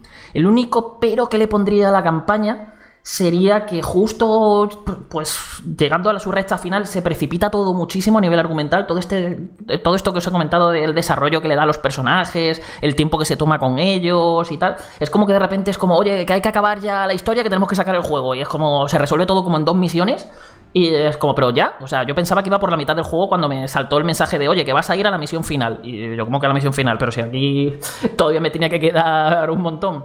Y es así el único pero que le pondría. Pero la verdad es que la he disfrutado mucho. Luego, otra cosilla rara que tiene esta campaña es que eh, no todas las misiones son así, como he contado, para un único jugador, en las que van pasando un montón de cosas espectaculares, sino que también hay misiones que te intentan ya meter un poquillo en cómo van a ser luego las misiones del multijugador, que es donde realmente le vas a echar las horas una vez te pasas la campaña. Porque eh, que son en escenarios un poquito más abiertos, ya aquí se pierde, digamos, el pasillo, y pasas a zonas más abiertas en las que, en compañía de otros jugadores, que cada uno controla un personaje diferente, en una misma misión no puedes repetir personaje, pues vas explorando escenarios, haciendo misiones secundarias que te vas encontrando en ellos, resolviendo algunos puzzlecillos, encontrando cofres y resolviendo pues, los objetivos que te van marcando para la misión principal de esa misión que, ha- que has aceptado. Entonces, pues el juego te va combinando un poco esas dos vertientes. A mí, dentro de la campaña, me ha gustado muchísimo más la, primera, la que es así más centrada en lo que es la, experiencia de un jugador. Y luego ya cuando te pasas eso, pues realmente eh, pues toca, digamos, toda la parte de Destiny, que es pues coger tus personajes, empezar a conseguirles equipo, subirlos de nivel, eh, eh, desbloquear habilidades en sus árboles de talentos, eh, hacer muchas misiones, enfrentarte a grandes jefes, hacer equipo con otros jugadores, que esto es un detalle importante, aunque he hablado que hay misiones así también multijugador y demás es importante que aquí todas las misiones del juego las puedes jugar con bots. Es decir, que los otros superhéroes, pues, que te tendrían que acompañar ahí, pues en vez de ser controlados por jugadores, lo controlan bots. El problema de los bots es que no cumplen los objetivos de misión. Generalmente cuando las, las misiones tú vas avanzando por ellas, vas yendo a los puntos que te van marcando y en cada uno pues tienes que hacer diferentes cosas. Eh, cárgate cuatro servidores, eh, conquista tres bases y defiéndelas, eh, cárgate a todos los enemigos que hay, cosas así, ¿no? Pero lo- la, la IA, la inteligencia artificial aliada, solamente te va a seguir a ti como jugador todo el rato, como borregos, te van a seguir y nunca, nunca van a hacer nada por intentar completar objetivos. Entonces, ¿qué pasa? Que cuando hay objetivos más o menos complejos en los que tienes que jugar en equipo y pues lo suyo es que, la- que el grupo se divida en algunos puntos del mapa para, para ir cumpliendo esos objetivos y que no sea todo muy agobiante eh, la máquina no lo hace. Entonces hay momentos en los que te sientes un poco sobrepasado porque tienes que hacer tropecientas cosas a la vez y es como que sientes que, es que no me da, es que no me da. Y encima tiene algunos errores a la hora de resucitarte y tal. Entonces, para pasarte la historia, para jugar bastante del juego, está bien. Y sobre todo si, pues... eh, pero cuando empiezan a llegar las misiones élite del postgame, que son las de más alto nivel, ahí ya empiezas a ver que, que a la- con la IA te va a costar mucho. O sea, te está, a mí me está costando mucho, mucho, mucho más de lo que debería esta parte final. Incluso me ha obligado a bajar el nivel de dificultad al mínimo porque a la mínima que pongo desafío 2, ya con la inteligencia artificial lo paso muy, muy, muy mal porque es que no, no me ayuda. O sea, no me ayuda. Simplemente se dedica a dar, a dar tortazos a los enemigos y muchas veces necesito que haga otras cosas más allá de eso. Y bueno, básicamente es eso, es jugar muchas misiones eh, y subir tus personajes de nivel, es decir, lo que haces en un Destiny. Evidentemente hay montones de cosas que os van a recordar a ellos, por ejemplo, el cómo se gestionan las aventuras de Destiny, eh, las que se conseguían, por ejemplo, para las que había, por ejemplo, para conseguir armas exóticas, pues hay cosas parecidas aquí, misiones diarias, tareas diarias, eh, facciones con las que subir de nivel para, pues nada, desbloquear más recompensas. Está, está todo, la verdad, muy bien montado en este sentido. Y luego otro, otra cosa que probablemente os estáis preguntando, porque aquí os he contado mucho de cómo es el juego, pero no de cómo se juega. Y es que el sistema de combate a mí me ha gustado mucho, mucho más de lo que esperaba, sobre todo por la beta, porque tiene, le, le ocurre que al principio es todo muy básico. Es mucho aporrear botones y no parece que tenga mucha chicha, pero luego a medida que vas jugando y vas profundizando en los personajes y demás, te das cuenta de que todos los personajes son súper distintos. Cada uno tiene unas fortalezas u otras, se juegan de forma muy diferente, te tienes que adaptar a ellos. Yo, por ejemplo, con Hulk y el Capitán América me desenvuelvo súper bien, pero luego me pones a la Viuda Negra o a Iron Man y me hago un lío. No, no son del todo. O sea, no están hechos del todo para mi estilo de juego. Se, se nota mucho y muy bien las diferencias que tiene. Además, están súper bien traídos de, los cómics. Eh, ve- ves genial todos sus movimientos característicos, las cosas que puede hacer. Y además, que es- está muy chulo porque es muy espectacular algunas cosas que se pueden hacer. Rollo con Hulk eh, puedes agarrar enemigos y ponerte a pegar a, los, a la gente con ese enemigo como si fuese un arma. Pero es que además, cuando en el árbol de talentos puedes des- desbloquear una habilidad que te permite, en vez de un enemigo, coger dos y ponerte a pegar tortazos con los dos enemigos como si fueran armas. Y luego, cuando tú te canses de ellos, los coges, los chocas entre ellos y los mandas a tomar por saco y cosas así. Entonces, a medida que vas avanzando en el juego, vas desbloqueando habilidades, vas viendo que el sistema de combate va ganando profundidad, que todo empieza a ser mucho más divertido, te empiezan a salir también más tipos de enemigos que hacen que las cosas sean también más interesantes porque tienes que desarrollar otras estrategias para, para hacerles frente. Y, y ya digo, todo va mejorando, va mejorando y a mí la verdad es que los combates me resultan muy divertidos y además muy satisfactorios porque no sé exactamente bien cómo lo han hecho. Antes lo estaba hablando con Jorge cuando estaba probando un poquillo el cooperativo. Eh, lo satisfactorio que es pegarle golpes a los enemigos. Es decir, es un juego. eh, Si Destiny hacía divertido pegar tiros y disparar a los enemigos y borrarles la cabeza, que era como que te daba un gustito ahí hacer un headshot y ver cómo. Y, estas cosas, que eh, por eso el, el gameplay de Destiny siempre ha sido tan alabado. Eh, pues en este juego pasa algo parecido a la hora de pegar tortas. Tú pegas un guantazo con, con y sientes que estás pegándole un puñetazo, que los enemigos realmente están sintiendo daño, sientes los golpes en el mando. Y, y además, hay, por ejemplo, cuando te enfrentas a robots, a medida que les vas pegando golpes, los vas destrozando, les vas arrancando piezas, no sé. Ya digo, es muy divertido pelear. Además, el juego se ve genial por lo que es súper espectacular. La cámara sabe situarse siempre muy bien, que es algo que me ha sorprendido. que Estos juegos suelen tener problemas con la cámara y aquí se sitúa siempre súper bien y de forma hipercinematográfica, por lo que siempre es, es un auténtico espectáculo lo que tienes en pantalla y además que se siente, se siente muy bien a los mandos.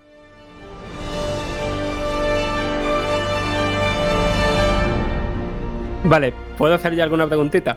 Claro, por supuesto. A ver, yo tengo.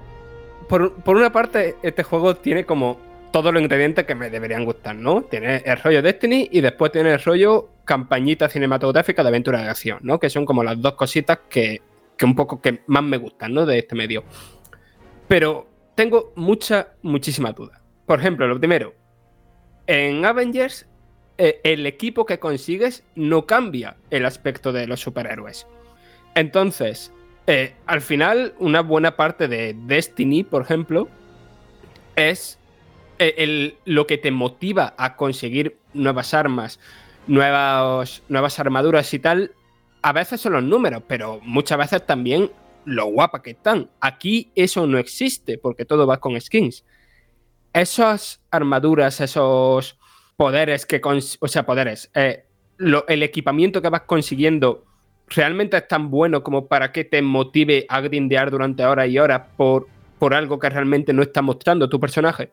Hombre, sí, porque a medida que vas subiendo, para empezar, subiendo de nivel, te vas desbloqueando habilidades. Y luego con el equipo, lo que vas consiguiendo con el equipo, eh, aparte de que vas sintiendo que cada vez tu personaje pega más y aguanta más, es que vas pudiendo acceder cada vez a contenidos de más alto nivel. Ya, lo que pasa, eh, lo que pasa es que todavía no han metido lo que decían que iba a ser la primera raid y tal, así que eh, una vez termine de limpiar todo lo que tengo en el, en el, juego disponible ahora mismo, que como sabéis son, son muchas horas, llevo muchas horas, pero todavía me quedan cosillas por hacer, por eso van a tardar, al menos a que le demos la nota al análisis, vamos a tardar unos días más. Eh, eso todavía no lo sé, pero al menos de momento yo, para que te hagas una idea, el juego lo terminé a nivel de poder 21, ¿vale? Más o menos, el personaje de más alto nivel era nivel 21-22.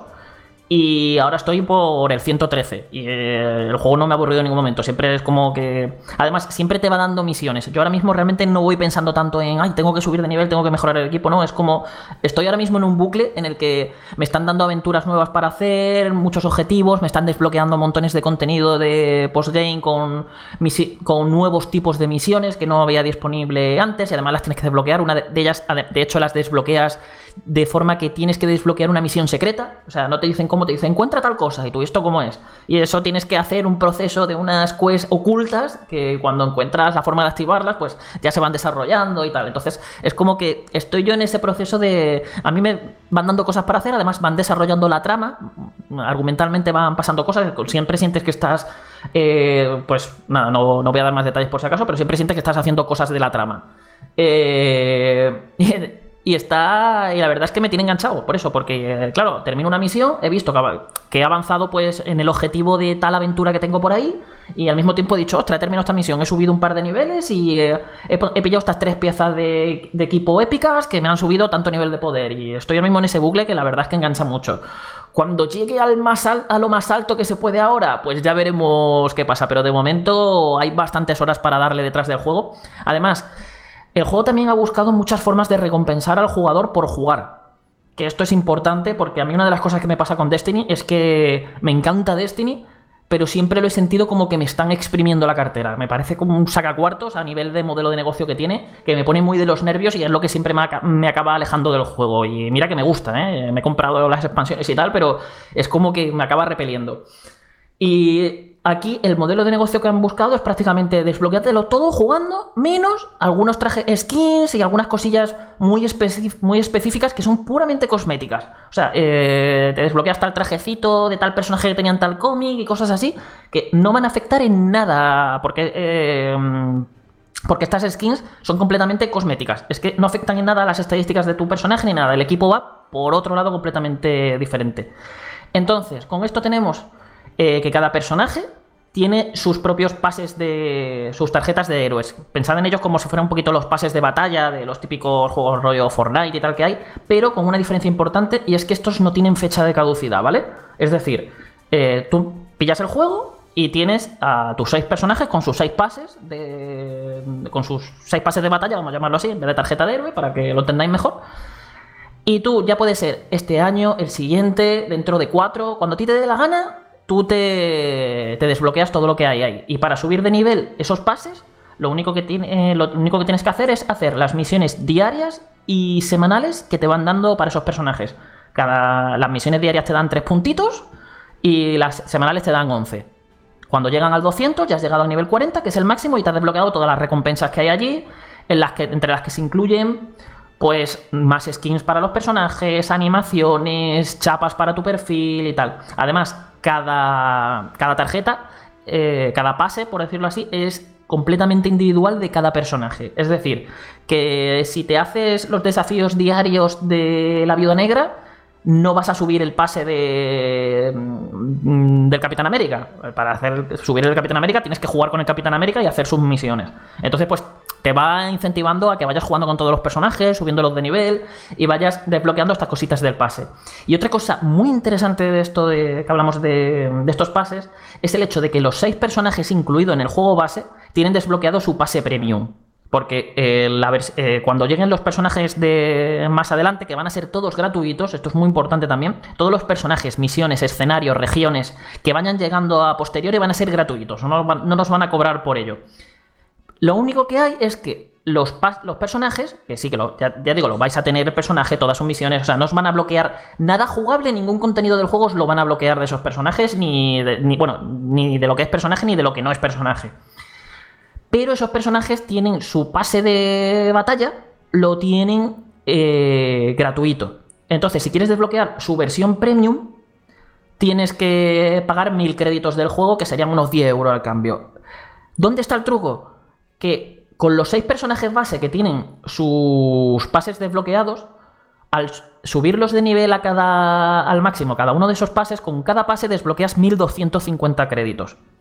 Entonces, tenemos 6 personajes, por lo que tenemos unos 8500 créditos para desbloquear simplemente jugando con el juego base. Y ya, pues te subes eso y ya cuando vayan llegando los personajes tienes 8500 créditos para gastar en los siguientes pases que lleguen. Y los siguientes pases también te darán 1250 créditos cuando lo subas, por lo que te gastarás 1000 créditos en comprar el premium y al subirlo al máximo te habrás recuperado la inversión y encima te habrás llevado 250 créditos más. Entonces yo creo que está muy bien pensado porque no hay absolutamente nada de contenido del juego que te lo hayan bloqueado, más allá de lo puramente cosmético como estos trajes que os he dicho de la tienda de pago que hay. Punto. O sea, así que yo creo que o sea, es algo de agradecer, ¿no? Y además, eh, también esto me gusta mucho el, cómo se siente respecto a los cómics de Marvel, porque eh, estamos acostumbrados a que si, si tú te compras una serie de cómics y tal, pues y la vas siguiendo al día, pues eso, esperar tu mesecito a que llegue el próximo número, a ver qué va a pasar a continuación y tal. Y aquí pues lo, lo sientes como que ahora mismo pues la historia se ha quedado en un, en un punto y nada, cuando vayan siguen llegando las siguientes actualizaciones, personajes y tal, la historia seguirá avanzando. Entonces, como que vamos a tener nuestra propia serie Marvel en versión videojuego. Y yo creo que, que si lo gestionan bien de cara al futuro, puede salir muy bien. No podemos decir de, oh, está todo genial y tal, porque evidentemente es todo lo que se ha hablado ahora, pero no sabemos cómo lo van a gestionar, si van a tener un ritmo de, de lanzamiento de contenidos adecuado y suficiente para tenernos enganchados. Habrá que ver todo esto cómo lo gestionan, pero al menos eh, lo que es el modelo de negocio, a mí me gusta mucho ver esto de, oye, que todo lo que hay ahora y lo que va a venir luego me lo voy a poder sacar jugando.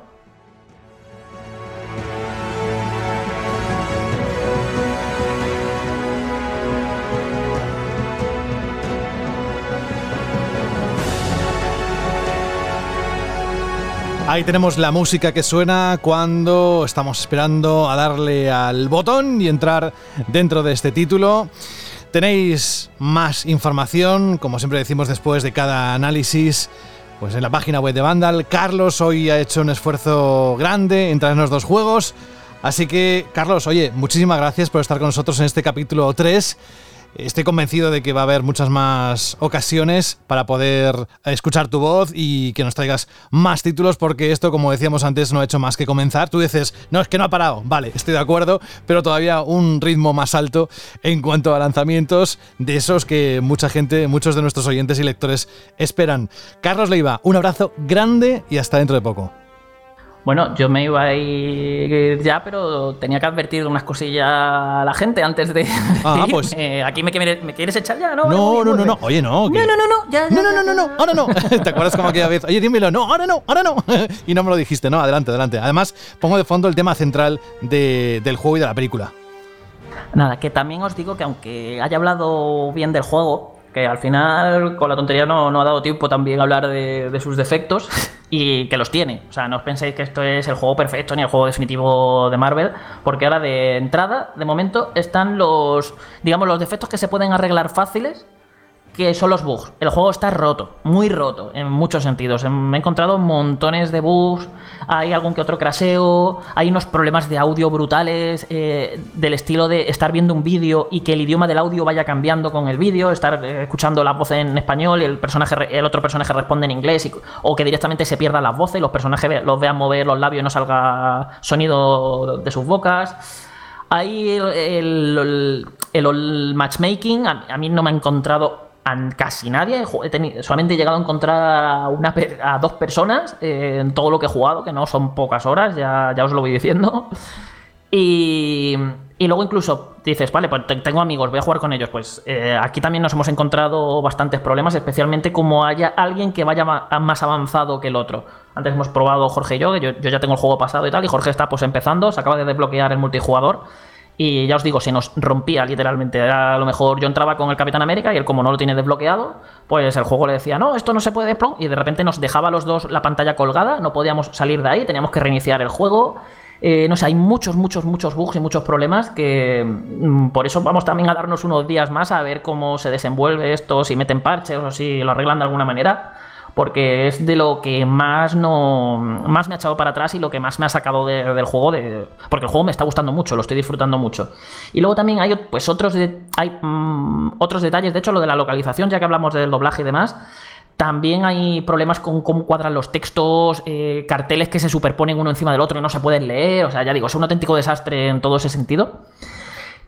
Y otros problemas, pues tenemos el hecho de que al menos a mí no me termina de hacer mucha gracia cómo el juego recicla sus contenidos de una manera muy poco, muy poco disimulada, eh, usándote en diferentes misiones, en puntos del planeta completamente distintos.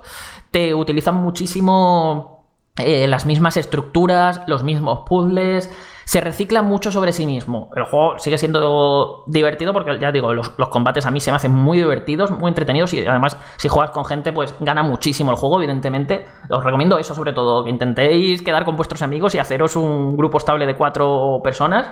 Y nada, cuando arreglen un poquito el online, pues lo, lo vais a disfrutar muchísimo porque multijugador, cuando he podido jugar, lo- vamos, es- el juego gana mucho, mucho, mucho, mucho. Pero, pero eso, tened en cuenta, tened en cuenta esta- estas cosillas antes de, antes de comprarlo.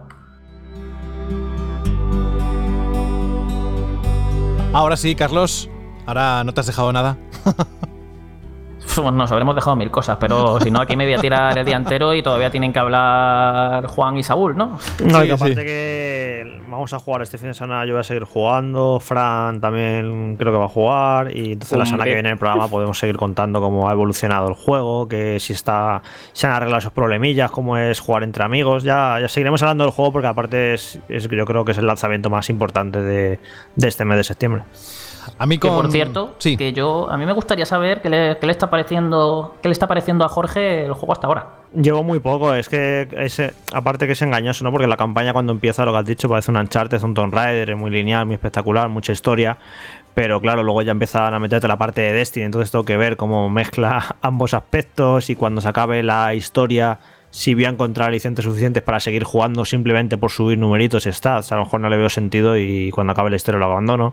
Así que bueno, me mantengo todavía a la espera para, para dar mi opinión. Que por cierto, ya que digo esto, que no se me olvide, José, pregúntame al final del programa, a ver si te acuerdas, apúntatelo. Eh, sobre qué estás jugando los últimos días. Uy, qué miedo me da.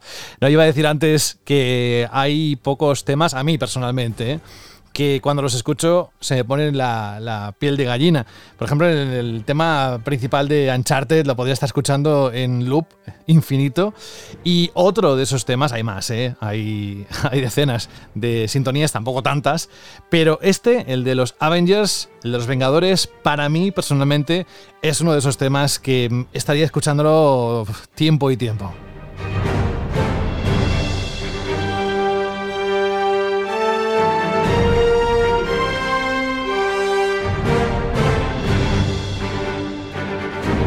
Ahora sí, Carlos, oye, muchísimas gracias por estar con nosotros hoy aquí y te esperamos dentro de poco. No sé cuándo, pero eso lo marcará la actualidad y los juegos que vayas tocando. Así que siempre serás bienvenido. Gracias. Venga, hasta luego. Cuídate mucho. Gran Carlos.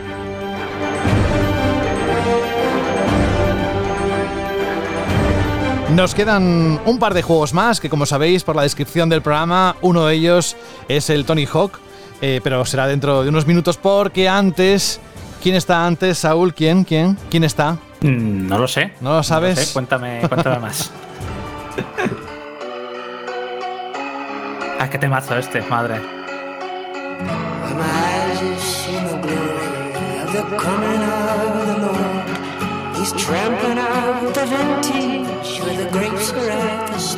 Mirad, voy a hacer una cosa. Voy a leer el, cómo empieza el análisis de Saúl que ha colgado en la página web de Vandal. Dice: In Child Entertainment nos trae una de sus mejores obras, ofreciéndonos un juego de rol de corte clásico con una libertad e impacto en elecciones que realmente marcan la diferencia.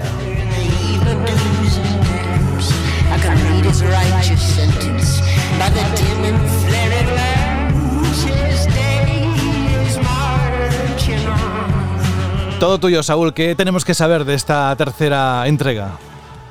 Bueno, lo primero, gracias por este temazo que es de la propia, es del propio juego. Que uno de los puntos que puse es que me encantó la banda sonora, me parece magistral. Y bueno, ya metiéndonos en arena con este Westland 3, para poneros un poco en el corte argumental, los que no conozcáis la saga, estamos en un mundo posapocalíptico y mo- controlamos al, en esta ocasión al equipo Noviembre, un equipo de Rangers de Arizona que se tienen que ir al estado de Colorado porque en Arizona están pasando un poquito de hambre y se tienen que ir a servir al canciller, al cacique, o como queréis llamarlo, de Colorado, que se llama Saúl, igual que yo.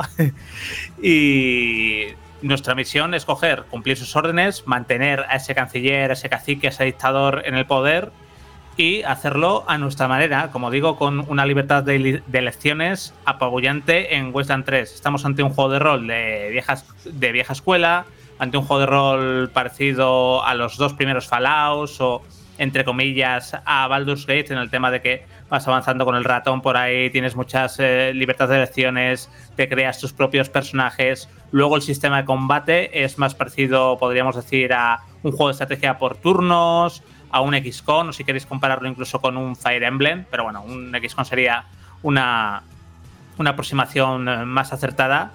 Y es un juego que me ha encantado. Tiene sus fallos de los que hablaré más adelante, pero es un juego que es tan rico a nivel narrativo, no porque nos cuente una historia especialmente bonita o especialmente épica, porque no es así, sino porque sientes que cada elección que tú tomas durante toda la partida cuenta de verdad en el desarrollo de la misma y cuenta en el final de la misma. Escoger con quién aliarte, escoger si haces un rescate o una misión, incluso qué decir a cierto personaje puede cambiar radicalmente toda la partida y de hecho hay incluso como curiosidad hay incluso un personaje que puedes encontrar que cambia dos tercios de la aventura. Dos tercios de la aventura. Es eh, yo agradezco muchísimo que haya juegos de rol de verdad porque hay muchas veces que- nos encontramos juegos en el que dices bueno sí eh, respondo sí o no o traiciono a este o acepto este pacto y cambia la partida, pero poquito. No, no, no. Aquí se nota que lo que haces tiene consecuencias. Hay veces que te salen bien las estratagemas que puedas usar o lo que tú quieras hacer. Hay veces que sale tremendamente mal y depende de cómo afrontes diferentes situaciones y diferentes misiones, tienes un impacto que se nota en todas las facciones que vas a encontrar en este Colorado helado. Tienes un, impact- un impacto en la historia.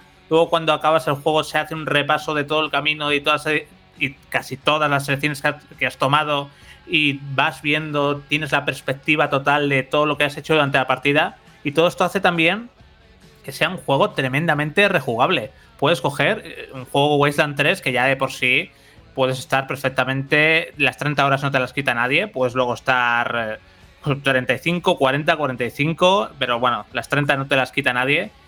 Y es tremendamente rejugable. Y si le das una segunda vuelta, yo no soy de pasarme los juegos dos veces. No, es algo que normalmente no me llama la atención. Pero Wasteland 3 es un juego en el que podrías perfectamente darle una segunda vuelta y tomar elecciones completamente diferentes y ver muchos cambios en la trama y en ciertas cosas del juego. Luego, a nivel de combate, como os he dicho, es un título más cercano a un XCON, en el que lo muchos conocéis el género, lo típico cada persona es un juego de rol de combate por turnos.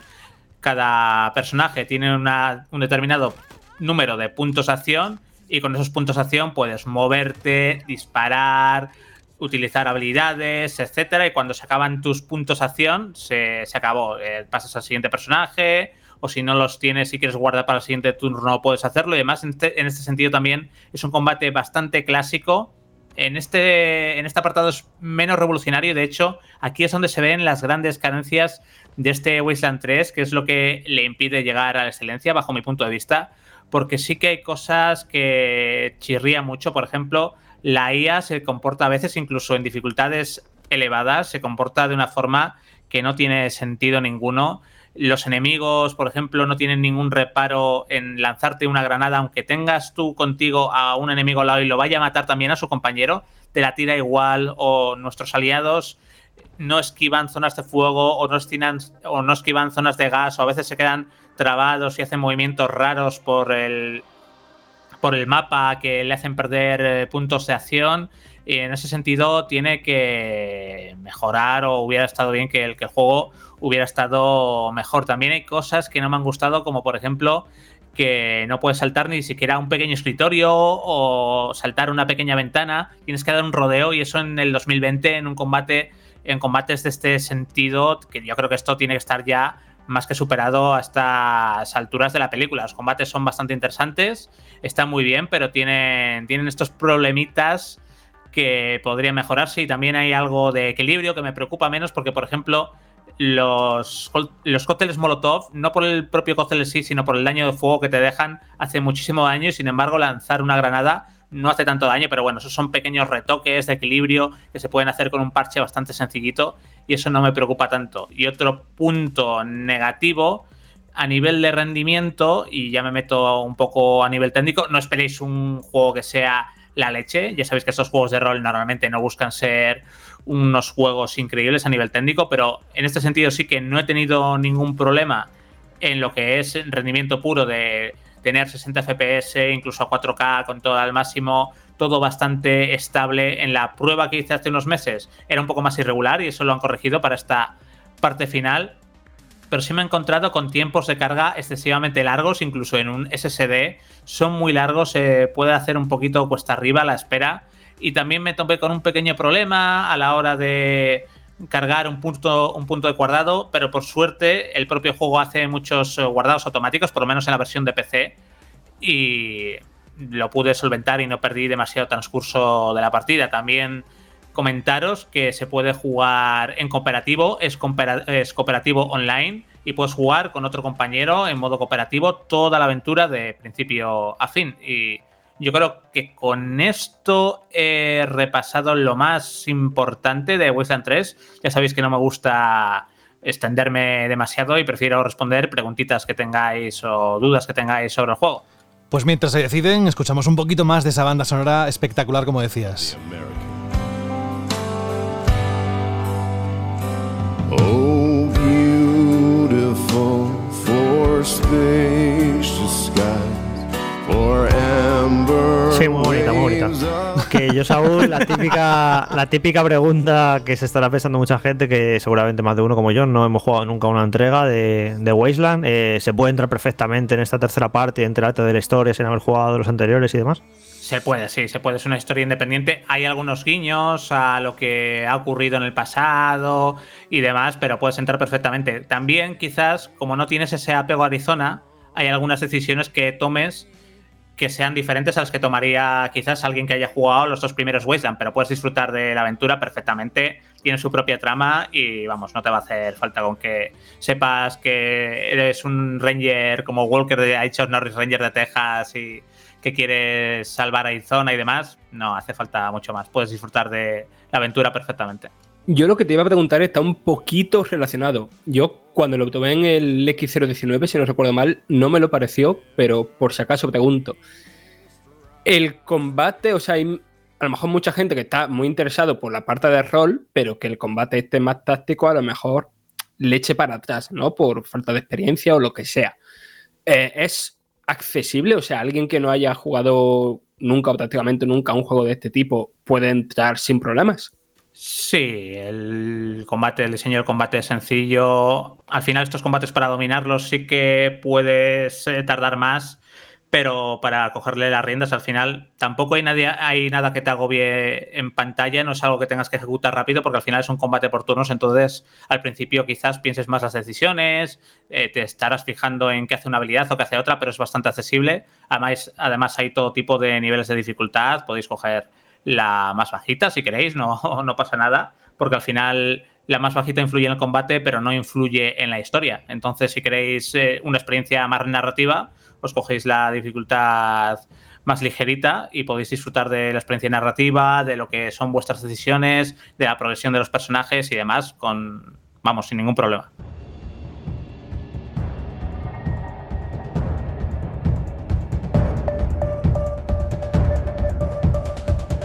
¿Alguna pregunta más o algo más que tengas que añadir, Saúl? Bueno, por aclarar, es- el juego está en PC, PlayStation 4 y Xbox One y está incluido también en el Game Pass tanto de Xbox como de PC. Así que si tenéis alguna duda y tenéis el Game Pass, eh, es tan fácil como pulsar instalar, no hay más. Exacto. El análisis también está en la página web. Además, una notaza se lleva este título. Y escuchamos un poquito más. Esto es precisamente el opening del juego, del Wasteland 3.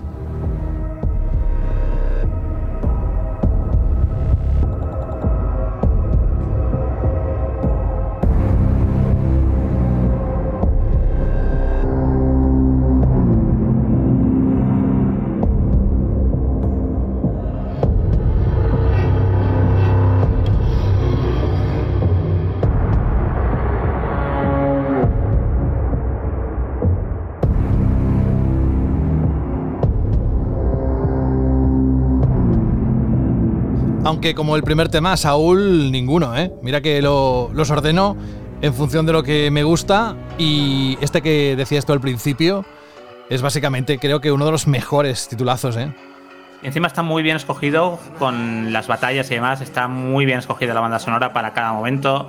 Cuando te enfrentas a un jefe final y aparece este track, es brutal. Te hace. Te sube el hype, sube la intensidad. Está muy bien. Of his terrible Swiss sword. His truth is marching on. I've seen him in the watchfires of a hundred Pues muchas gracias, Saúl. Tenemos a Juan Rubio. Juan, ¿estás por aquí? Eh, yo creo que sí. No sé, no sé. ¿Cómo estás? Bien, vivo, que no es poco. Así que no me voy a quejar. ¿Tú qué, tal? grande, qué grande, qué grande. Bien, yo encantado de que estés aquí con nosotros, de escuchar tu voz. Aparte que también me da la sensación de que últimamente no paras eh, de publicar textos en, en Vandal y me dirás, pues llevo todo- todos los últimos meses así. Bueno, pues yo me he dado cuenta en, los últimos, en las últimas semanas, ¿vale? ¿Todo bien? ¿Dónde estás? ¿Aquí en. España? ¿Fuera? Eh, no, estuve en España hasta hace una semana y ya me he vuelto, bueno, en plan de vacaciones, ¿no? Y ya estoy otra vez aquí en mi Birmingham de mi corazón. Juan, preparando las sintonías de este juego, desde luego tienes un montón, pero una de las mejores sin duda, para mí, ¿eh? no sé para ti, es esta.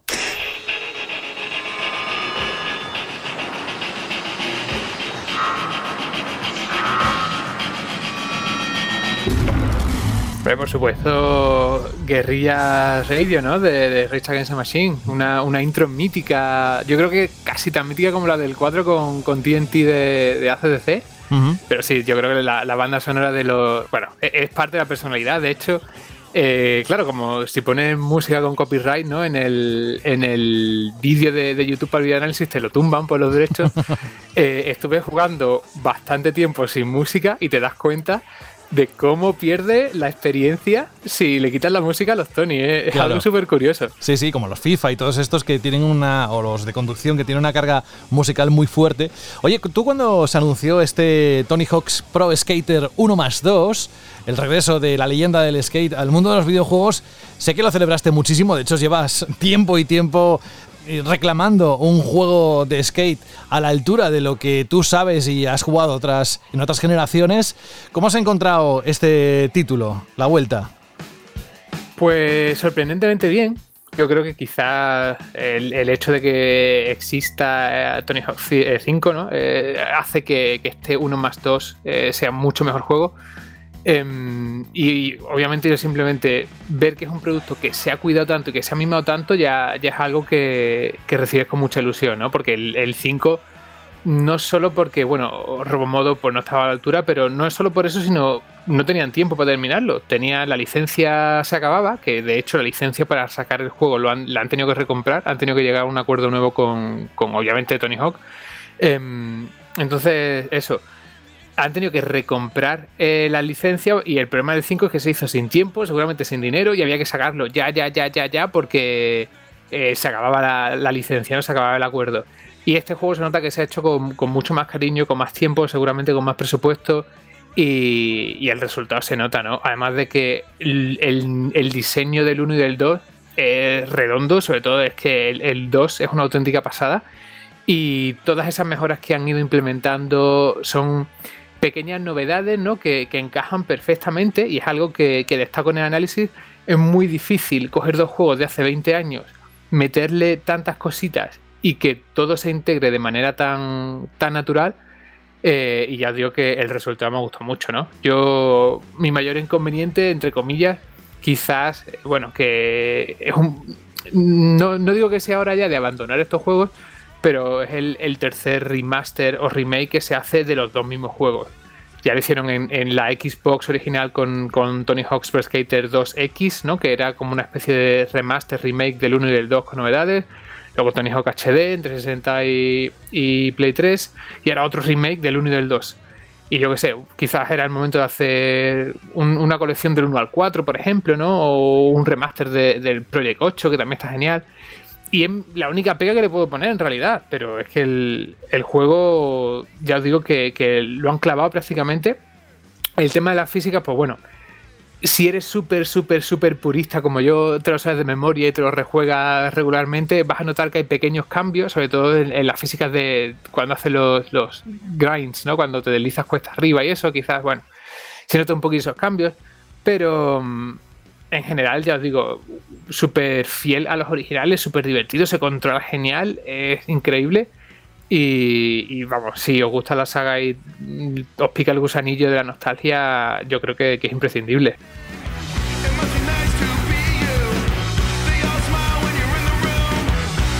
Venga, preguntas para, para él, para el skater de nuestro grupo, el más conocido del condado de donde sea, de Juan. Juan Antonio Alcón, soy yo. Exacto.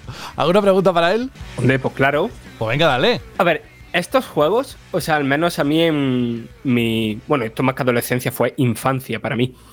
Eh, como que me marcaron mucho, ¿no? O sea, el gusto musical que yo tengo ahora mismo está directamente influido por los Tony Hawk's, por juegos de conducción de la época y tal. ¿Tú crees que, aparte de la banda sonora de clásica, los nuevos temas están al nivel? O sea, que los nuevos grupos que han escogido, los nuevos temas que han escogido pueden hacer que, igual que a mí ahora me flipe el punk por estos juegos, haya nuevos chavales que, que les flipe este tipo de música por, por eso, por los temas que tiene. Hombre, ahora que dices eso, yo lo he dicho muchas veces, ¿no? Que, que a mí los juegos de Tony Hawk me cambiaron la vida. Eh, la música que yo escucho, la manera en la que he visto y pues quizás que esté hoy aquí, ¿sabes? Hab- Hablando de videojuegos, mm, puede que, que uno de los grandes culpables sea, sea la saga Tony Hawk. Y la, bueno, hay adiciones eh, de todo tipo, eh, la- las nuevas canciones de, de la banda sonora. Hay grupos que, que, bueno, que, que ya estaban en otras entregas y que encajan perfectamente a la, a- con esa cultura skater, ¿no? Y el tipo de sonora. Tienes, por ejemplo, a Les and Jake, eh, tienes también a Billy Talent. Entonces, pues bueno, mm, tiene grupos que encajan a la perfección. Luego también hay otros temas más perreones que, bueno, lo entiendo también, ¿no? Quizás es un, esfuerzo por atraer a todas las audiencias y no sé, no me parece tampoco que, que, que queden mal. A mí personalmente no es el tipo de música que, que me atrae, ¿no? Pero bueno, de hecho puedes saltarte cualquier canción en cualquier momento pulsando el R3, lo que está genial. Y mm, incluso puedes desactivar las que no quieres que, que suene. Em, así que bueno, eso, las adiciones a la banda sonora, bien. ¿Puede influenciar a un. no sé, a unos chavales como nos influencia a nosotros? Mm, creo que hoy en día las influencias vienen por otra parte. Em, no sé. eh, no creo que, que los chavales influenciables, ¿no? Los infantes o los adolescentes vayan a jugar mucho a este Tony. Ojalá. Em, pero bueno, yo creo que, siguen siendo una puerta para descubrir el, mundo de- del skateboarding y por supuesto para descubrir muchísimos grupos que, que de otra manera ya no solo no conoceríamos, sino que no habrían triunfado. Que yo vi hace unos meses, antes de que todo se fuese a la mierda aquí en, Birmingham, vi a, a Goldfinger con Les and Jake precisamente. Y yo no sé si esos grupos estarían todavía tocando por el mundo si, si no fuese por, por la saga Tony Hawk. Así que, mm, no sé, eh, banda sonora bien, influencia, interrogación.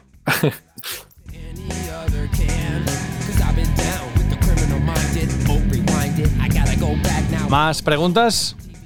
Juan, yo te quería preguntar por uno de los factores que creo también son claves en este tipo de, de juegos, como es el, el multijugador. Quiero que me cuentes cómo va en temas online, si se pueden hacer grupos, si puedes disfrutar con más gente, si te puedes explicar con alguien a través de internet y sobre todo también si tiene modo pantalla partida. Pues em, voy a contar de hecho una curiosidad, ¿vale? Que nosotros cuando recibimos el código, yo obviamente con, con el ansia eh, empecé a jugar inmediatamente. Nos, nos llegó el código y en cuanto eh, em- se descargó el juego, empecé a jugar. Y vi que cuando le dabas a multijugador tenía eh, eh, online público, pantalla partida y mm, partida privada. Eh, pero todavía no está disponible, ¿no? Cuando a entrar, te- intentabas entrar, te decía, necesitas descargarte la actualización, tal cual, y digo, bueno, luego ya la actualizaré, que, que me, me demasiado mono, necesito jugar ya. Y, luego cuando lo actualicé, vi que habían quitado el modo ah, de, de, mm, grupo privado, de, de partida privada, y que ha dicho ahora Activision que lo meterá luego con una actualización. Y es que no lo, no lo van a meter luego con actualización, lo han quitado con una actualización para meterlo luego. Supongo que para darle vidilla a- al, al modo público, ¿no? Y que cuando te metas en una partida encuentres gente, ¿no? Para que no se ponga todo el mundo y a jugar con sus colegas.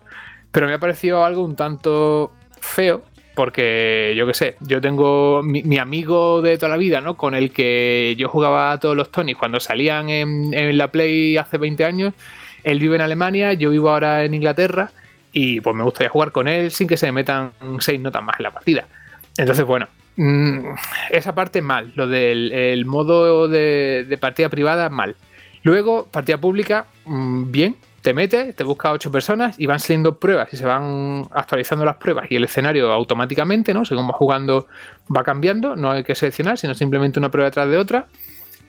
Está bien, luego también hay un modo. O sea, esto se puede jugar de manera casual o de manera competitiva, si quieres explicarte un poco más.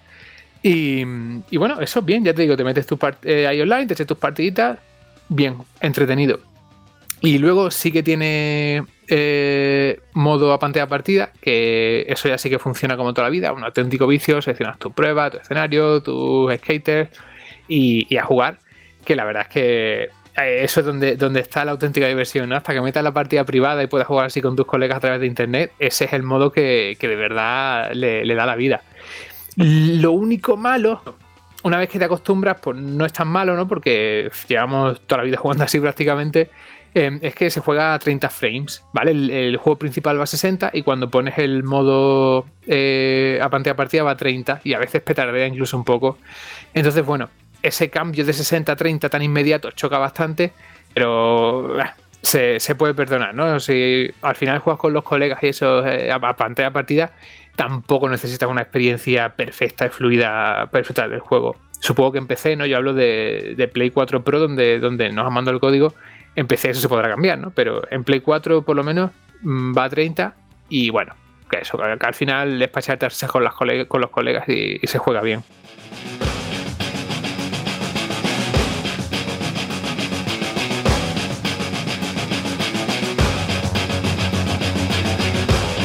Temazos, ¿eh? Como decías antes, Race Against the Machine, Guerrilla Radio.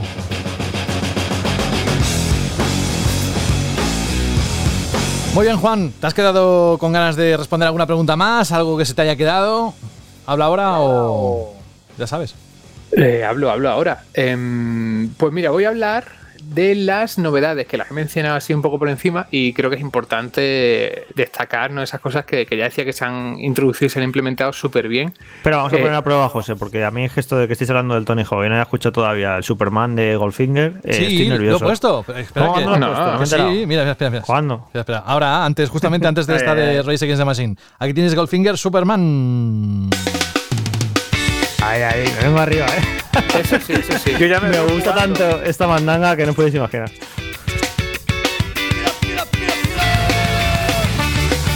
Dale, Juan. Eh, ¿Qué te digo? Las novedades. Las novedades que tenemos, pues bueno, tenemos de todo, José. Es que no falta de nada. Tenemos skaters Tenemos de todo, tenemos de todo y- sí, es que van sobrados. Ha dicho Activision, ¿cuánto quieres? ¿40 duros? Pues te doy 50. Y eso, tenemos, pues bueno, los skaters ori- originales del 1, además ya curradísimos, que me encanta, los veo todos ahí hecho polvo y, me encanta. Eh, tienes skaters nuevos, más jovencitos, con la piel tersa y tal, que bueno, que se agradecen. Han metido ahí a, a una buena selección, una buena representación de, de diferentes tipos de, de skaters, de diferentes mm, backgrounds, por decirlo de alguna manera. Am, tenemos también pequeñas novedades en las pruebas, han hecho pequeños cambios en las pruebas tradicionales y han metido también eh, algunas pruebas nuevas, como por ejemplo hay un simbolito oculto de Vicarious Visions repartido por el escenario, que es una especie de cinta secreta, pero más complicada. Eh, aunque suene a que lo estoy leyendo, os lo juro que lo digo de cabeza, hay veces que me sorprendo a mí mismo. Han metido también un sistema de pruebas, eh, de desafíos, ¿vale? Que, bueno, pues van de todo, desde hacer cierto truco en cierto gap, en cierto escenario, a ganar todos los torneos con los diferentes tipos de, haters, eh, de todo. Prácticamente cualquier cosa que haces, ya sea eso, incluso tanto dentro de- del juego como tal, como incluso en el creador de parques, que ahora comentaré también, te dan puntitos por todo. Y, está bastante bien, la verdad, pues incluso cuando te haces el juego al 100%, puedes seguir haciendo cosas y, y eso, el juego no termina, digamos, cuando te pasas eso. Eh, pues, eso, con eso me refiero a la campaña del 1 y el 2. Han metido también un modo super guay, eh, una especie de clasificaciones online en las que puedes explicarte con la gente por ver cuántos puntos eres capaz de, hacer en dos minutos en cualquier escenario o lo rápido que consigues todas las pruebas de un escenario, ¿vale? Por cierto, creo que he hecho 42 segundos en el almacén del Tony 1. Eh, voy primero antes de que se lance el juego al público, así que ahí os desafío, seguro que me reventarán porque sé que em, se puede bajar de los 40 segundos, sé que se puede, pero todavía no lo he conseguido. Y eso está súper guay. En plan, te picas "Ah, ¿en qué ruta puedo hacer para conseguir todas las, todas las pruebas en, el menor tiempo posible en este escenario, tal cual. Muy bien, muy guay. El creador de parques, por supuesto, súper completo, súper complejo. Ha metido piezas inteligentes, ¿no? Que le dicen, creo, que se pueden modificar. Por ejemplo, te, yo que sé, pones un, un raíl en el suelo y le puedes dar tu forma, ¿sabes? No es solo pones uno y ahora pongo uno redondo, sino pones tú uno recto y lo puedo, puedo modificar, ponerle partes, puedo cambiar la altura. Muy bien, la gente va a hacer cosas loquísimas, seguro. Eh, creador de Skater, por supuesto, que parece una tontería, pero era algo que faltaba en el HD, por ejemplo, y, y yo lo echaba de menos. Me gusta mucho hacerme mi muñequito y llorar de la emoción cada vez que encuentro ropa en el juego que tengo en la vida real. Y creo que eso es prácticamente todo. La banda sonora, como comentaba antes, también tiene temas nuevos.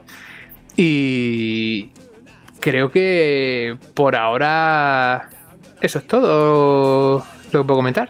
Tiene HD, eh, HDR, perdón. Aunque ojalá metan una actualización o algo para poder ajustar el brillo de la interfaz, porque tengo la sensación de que me va a quemar la tele, porque obviamente no es una interfaz dinámica y el marcador está siempre ahí arriba y el, el indicador de equilibrio de los grinds y los manuals está prácticamente permanente en la tele y eso no me gusta. Uy, sobre Pero- todo si tienes una OLED, vaya. Exactamente, que tengo una OLED de la DLG y, y no me gusta la idea de tener ahí una interfaz permanente durante las 8000 horas que le voy a echar al juego. Um, así que así anda la cosa, José. Creo Yo que, creo que hemos, este análisis se alarga más de lo normal porque queríamos escuchar músicas del juego que están guapísimas y porque queríamos escuchar a Juan que tiene una voz tan bonita y tan sexy que podemos estar horas escuchándole hablar del Tony Hawk. Pero vamos, yo estoy aquí embobado, estoy tan, tan pancho. En plan, venga, José, vete otra música. Bueno, no sé, a ver, alguna más que me quiera decir Juan, que la busco. Buah, será por. Será por temas, ¿no? Claro, será por temas. Si es que, si es que te canto la banda sonora aquí, si, si quieres, vamos. Bueno, Me la- has visto José cómo juega Juan, que es una locura lo bien que juega al Tony Hawk, que yo me he flipado viendo como las Yo cosas que hace. Digo, ¿qué está jugando al Tony. Hawk o al Spider-Man? Porque es con el, increíble. con el, el videoanálisis y con la- los, los clips, yo me- yo- he llegado a pensar, digo, pero madre mía, este, este niño tenemos que llevarlo haciendo una tournée como si fuese un niño prodigio. Yo no, no quería decirlo, pero la verdad es que sí, es que cuando estuve haciendo la- las pruebas estas, o sea, para probar el multijugador online con la prensa, es que hacía lo que quería, o sea, dejaba que, que color, el no del modo graffiti este, ¿no? Que, que haces un truco en una pieza y, y la coloreas de tu color, contra ocho personas, yo dejaba que, coloreara, que colorearan el parque, me hacía un combo gigante y luego cuando terminaba y estaba ya en el descuento, caía el truco y les robaba el parque a todo el mundo. Y vamos, se lo mandé a Jorge, en plan una prueba que gané 27 a 1, ¿sabes? So- Solo me consiguieron dé una pieza del parque entero. Pero bueno, ya cuando, cuando salga el juego y juegue contra, contra la gente de la calle, los auténticos comíos como yo, ya, ya me dan candela. Pero bueno, mientras juegue con la prensa, estoy aprovechando ahí mi potencial. Que tienes razón, Jorge, ¿eh? Juan. que es un gustazo escucharte y aparte que eres tan grande a todos los niveles que espero que no sea demasiado tarde, es decir, que si puede ser la próxima semana genial y si no la siguiente, tenerte de nuevo aquí con algún análisis o con lo que nos quieras contar hoy con este Tony Hawk's Pro Skater 1 más 2, que tenías que ser tú sí o sí el que hiciera esto y además preparando la música con cariño para pegarte ese chutazo que sé que te provoca la música, como decías en los videojuegos, hay videojuegos que es clave, ¿no? Lo siguiente, y no sustituir por canciones de Spotify o vete tú a saber qué, porque esto es mucho mejor.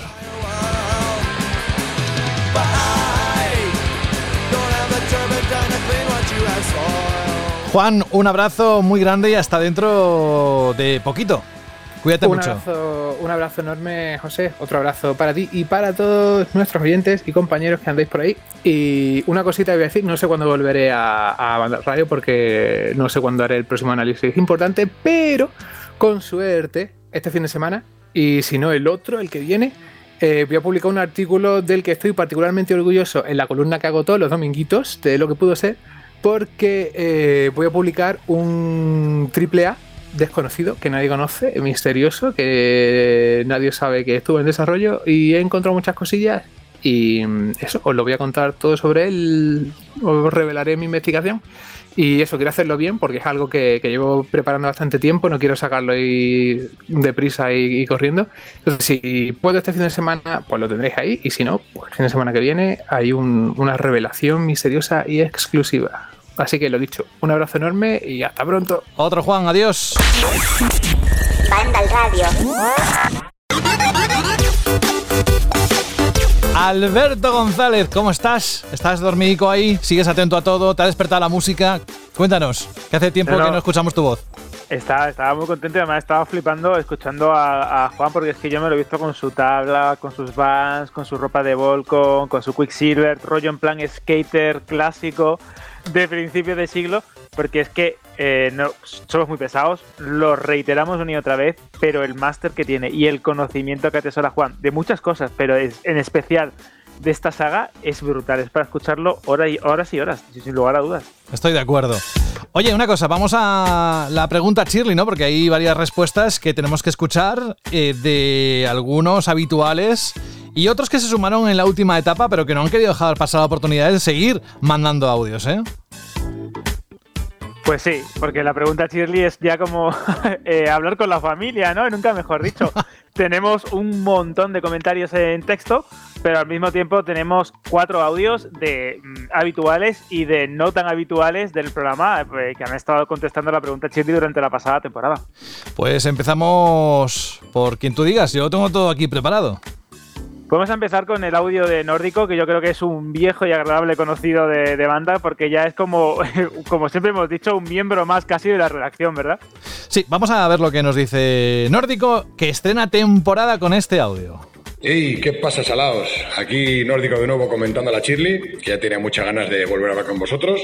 Y nada, pues para empezar diré que me gusta mucho ese tema de la sonoridad y el dinamismo que le ha habido al programa. Me, está, me gusta bastante. Si tengo que opinar del Gamescom, diré que ni fu ni fa. Creo que este tipo de ferias van a acabar cayendo por su propio peso. Y a destacar, por supuesto, el Ratchet Clank, que es firma segura de Insomniac. Y seguramente, vamos, no te- Las ideas claras, ¿eh? No sé por qué se ha cortado ese audio. Debe ser que he puesto el mecanismo este de, ¿sabes? De que como te pases de 30 segundos, empiezas se a borrar corta, el resto del audio. Sí, bueno. Pero Eh, bueno, sí, lo que dice es lo que eh, yo creo que es el sentimiento que hemos tenido casi todos los aficionados a los videojuegos y profesionales de esto, que sí, que ha sido un evento bastante descafeinado. De hecho, en esta línea eh, tenemos el comentario del señor X que nos dejaba lo siguiente en, en Vandal, dice descafeinada, como hemos, comentado, es una manera muy suave de llamarlo.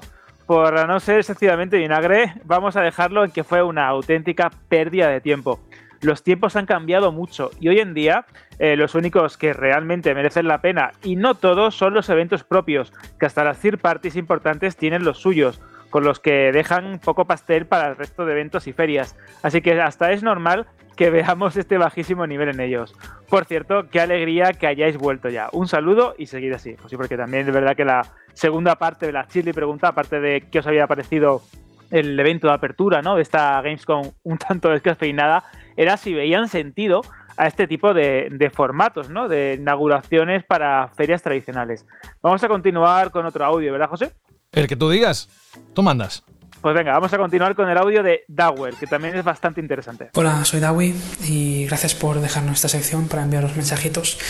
Gracias por la web y por el podcast. Y en cuanto a la Gamescom, pues ah, yo creo que no tiene mucho sentido hacer tantos eventos y repartidos en los que hay información que se solapa una con la otra y al final pues nos hacen perder el tiempo. Creo que debería haber menos eventos más concisos como años pasados y que pues en general a mí me gustaría que volviera el E3 como, como el formato tradicional de siempre. Un saludo desde la zona volcánica de La Garrocha en Girona, al norte de España. Buen lugar, desde luego. Pues sí, sí, además es muy bonito, también he tenido la suerte de, de- de estar por allí. Y es cierto, porque en el fondo, eh, cuando todas las compañías quieren tener su evento, cosa lógica, y todas las ferias también quieren tener su presencia online, cosa también lógica, ¿qué es lo que ocurre? Pues que te acabas solapando, que se acaban repitiendo cosas, que ves trailers que ya has visto, es un poco confuso.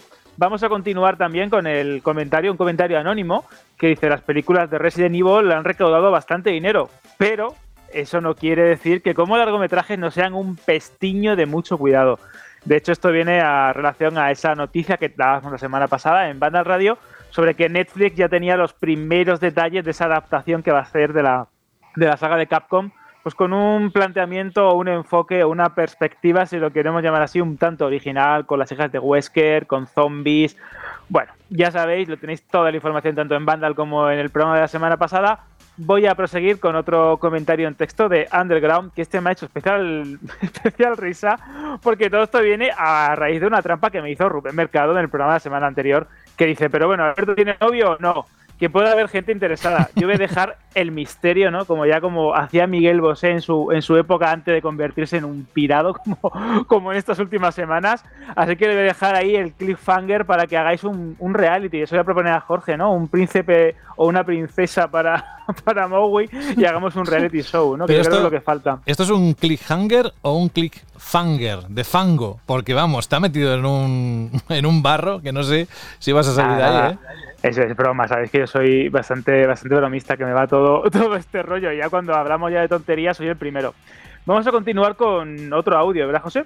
Vamos con Rubén que dice lo siguiente. Buenas chicos, aquí Rubén de Guadalajara. Eh, en cuanto al Gamescom, eh, pues creo que hasta, no ha estado mal, un poco largo y bueno, creo que las conferencias que ha habido pues han estado bien, pero yo creo que estamos ya cansados, ha habido muchos retrasos y tenemos muchas ganas de que llegue la nueva generación. Solo quería haceros una preguntilla adicional.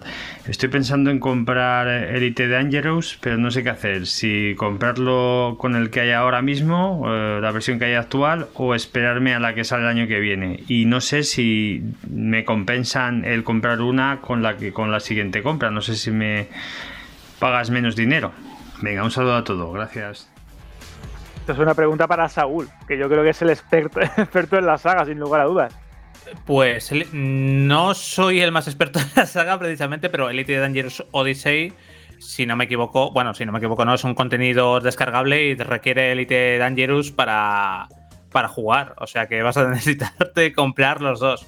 Lo que suele pasar con estos juegos y cuando salen estos DLCs es que normalmente el juego base, entre comillas, justo cuando va a salir una expansión, como podemos llamar a este Odyssey, que nos va a permitir por fin pisar los planetas, pisar Tierra, en Elite Dangerous, que es como una space opera, por llamarlo de alguna forma.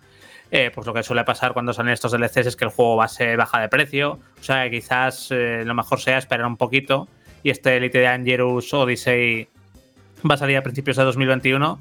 Así que yo creo que es mejor esperar y ya te metes con, con todo, con, con toda la exploración espacial de- del juego base y con el poder visitar los planetas con Elite Dangerous Odyssey. De hecho, eh, Saúl, hiciste un artículo súper interesante en, en Vandal con unas impresiones de, de qué es lo que va a traer este, este contenido. Y es casi, para que os hagáis una idea, como una revolución absoluta dentro del videojuego, porque ya no es solo eh, combatir a bordo de un caza o convertirte en un pirata espacial o pertenecer a una corporación o lo que tú quieras en este juego, sino es poder visitar planetas que están recreados de un, con una fauna procedimental, ¿no? Eh, Saúl, si no me equivoco, de una manera Sí, sí, muy sí. inteligente porque tienes eh, climatologías adversas, eh, incluso puedes llegar a encontrarte ¿no? con vida extraterrestre, es una pasada y me quedé flipado y es de esos juegos que me gustaría probar, pero no tengo tanto tiempo. Sí, Elite Dangerous es un juego muy completo, ha evolucionado mucho desde, desde que salió y ahora con este Odyssey es darle un punto más de profundidad. Como bien dices, eh, cada planeta tendrá sus distintas condiciones climatológicas. Te puedes enfrentar a otros jugadores en el mismo planeta, puedes luchar por obtener o extraer recursos de ese planeta, porque cuando te encuentras vida orgánica puedes analizarla y luego puedes vender los datos a compradores y demás. Es bastante interesante y vamos, los que os gusten este tipo de juegos de exploración espacial y que son al final como una especie de rol muy libre en el que puedes hacer lo que a ti te dé la gana. eh, yo creo que, vamos, os va a encajar, va a ser como anillo al dedo. Vamos a proseguir con otro comentario en, en de Homomu71 que dice sobre el tema Gamescom, yo que lo vi en YouTube a través de vuestro canal en directo, solo voy a decir una cosilla. Lo más repetido del chat fue ZZZ, desde que se quedaron fritos. Infumable y aburridísimo. Y vamos a terminar los comentarios de texto con K, eh, K de lo malo. Este, este, este nick es para hacerme Te lo trampas. ponen sí complicado, sí, sí. Te lo me, lo, me complican, me lo complican sí. bastante. Que dice, muy buen programa con muchas ganas de catar el Fly Simulator. Y creo que nos queda un audio para cerrar esta sección de la primera pregunta chida de la temporada, que también creo que es bastante interesante. Sí, sí, además nos contó su situación personal, ¿te acuerdas cuando contrajo el COVID-19? Y es que vuelve de Kraus, nos dice lo siguiente. Buenas amigos de Vandal, aquí de nuevo de Crow y bien, me alegro mucho que estéis de vuelta otra temporada más eh, con tan buena salud y decir que a mí el evento de la Gamescom no me gustó ni me disgustó, ya que no lo vi porque llegué cansado antes del mismo, pero si me tuviera que quedar con una presentación de este verano sería la de Nvidia el pasado martes, que en 39 minutos presentaron más avances en gráfico y inteligencia artificial que en todo lo que llevamos de este verano. Bueno, aparte de sus nuevas tarjetas gráficas que tienen un precio increíble. Un saludo y hasta otra. Otro para ti de Krau. Y tienes razón, esta semana ha sido intensa, nos lo contaba antes Saúl en la sección de noticias. Pues sí, además con un cambio generacional, como comentaba el propio Saúl, también al principio del programa, en términos gráficos, de arquitectura, de rendimiento, que pueden cambiar por completo el, el panorama de cómo se entienden los videojuegos en, en PC en los próximos años. Y eso no se dice todos los días. Vale, llegado a este punto, claro, nosotros otro cambio que vamos a hacer esta temporada es que la sección Shirley tenga, desde que empieza hasta que acabe, toda la información. Así que no vamos a dejar para el final la pregunta final que siempre le hacemos a, a Alberto de, oye, y dínosla. No, va a ser aquí, justamente antes de acabar eh, la sección. Y así que me gustaría que nos contaras exactamente en qué has pensado para la próxima semana, los próximos días. ¿Cuál es el reto Shirley que vas a lanzar? José, ponme la música de los Vengadores, que me motive. Venga, va. Que como no ha sonado en ningún momento del programa de hoy, Shirley, reuníos. ¿Os suena la música, verdad? Pues claro, ¿cómo no va a ser? Seguro que a más de uno os pone la piel de gallina porque está relacionada íntimamente pues con eso, con la saga Marvel que todos hemos disfrutado en, en el cine, con las que hemos pasado horas y horas en, el- en los TVOs y ahora, pues con motivo del estreno del Marvel Avengers, os pregunto, ¿cómo sería vuestro juego de superhéroes perfecto? Ya sabéis, ¿cómo sería vuestro juego de superhéroes perfecto? Y como siempre, esa frase que tanto eh, o que tantas imaginaciones ha despertado en todos los aficionados a, a Marvel, que ha marcado a fuego a más de uno, recordad siempre, Vengador una vez, Vengador por siempre.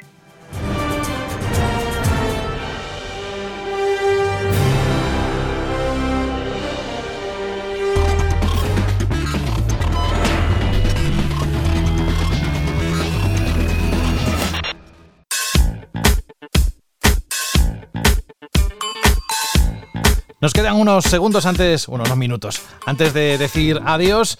Tengo que saludar a Dani, Dani Paredes, hola.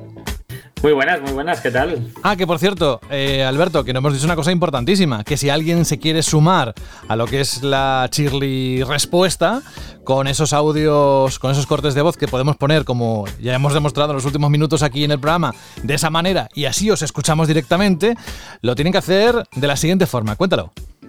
Pues eso ya sabéis que tenéis los canales habituales iVox o Vandal, pero como inauguramos la temporada pasada, tenéis la posibilidad de mandarlo en un mensaje de audio, 30 segundos, cortitos, en radio.vandal.net.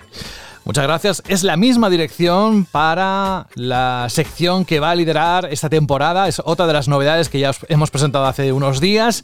Dani es el que va a gestionar, por decirlo de alguna forma, el buzón del oyente. Vamos a recordar en qué consiste, Dani. Pues básicamente pues es muy similar a la, a la Cheerly, eh, con la diferencia de que en esta ocasión pues podéis decir lo que os apetezca, sean comentarios positivos, sean comentarios negativos, sean sugerencias, sean dudas, lo que os apetezca. Lo mismo, os grabáis un audio, lo mandáis a radio.bandal.net, recogeremos esos audios y de tanto en tanto los escucharemos con todo el equipo. Ya tenemos un par de ellos, ¿verdad? Para dos o tres tenemos ya. Sí, tenemos ya dos audios y alguien ha enviado un mail con texto.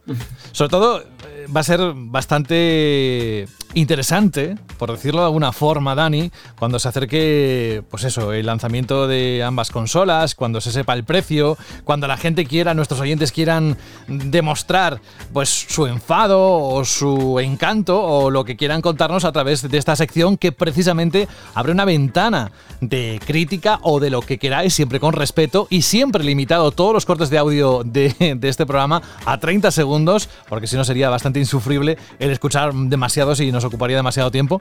Así que vamos a ver qué pasa. De momento tenemos dos, vamos acumulando más.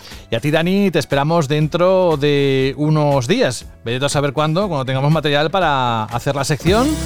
Nos vamos, ha sido un placer. Vamos a despedir directamente a, a, Dani. Hasta la próxima semana o cuando tengas que llevar la voz de los oyentes aquí a Banda Radio, Dani. Un abrazo a todos, encantado. Cuídate mucho. También Fran Gematas, que ha estado con nosotros hoy disfrutando, bailando, ha hecho de todo. No me va a dar una pierna, sino un abrazo de esos virtuales, porque ya sabéis que hay que mantener la distancia social.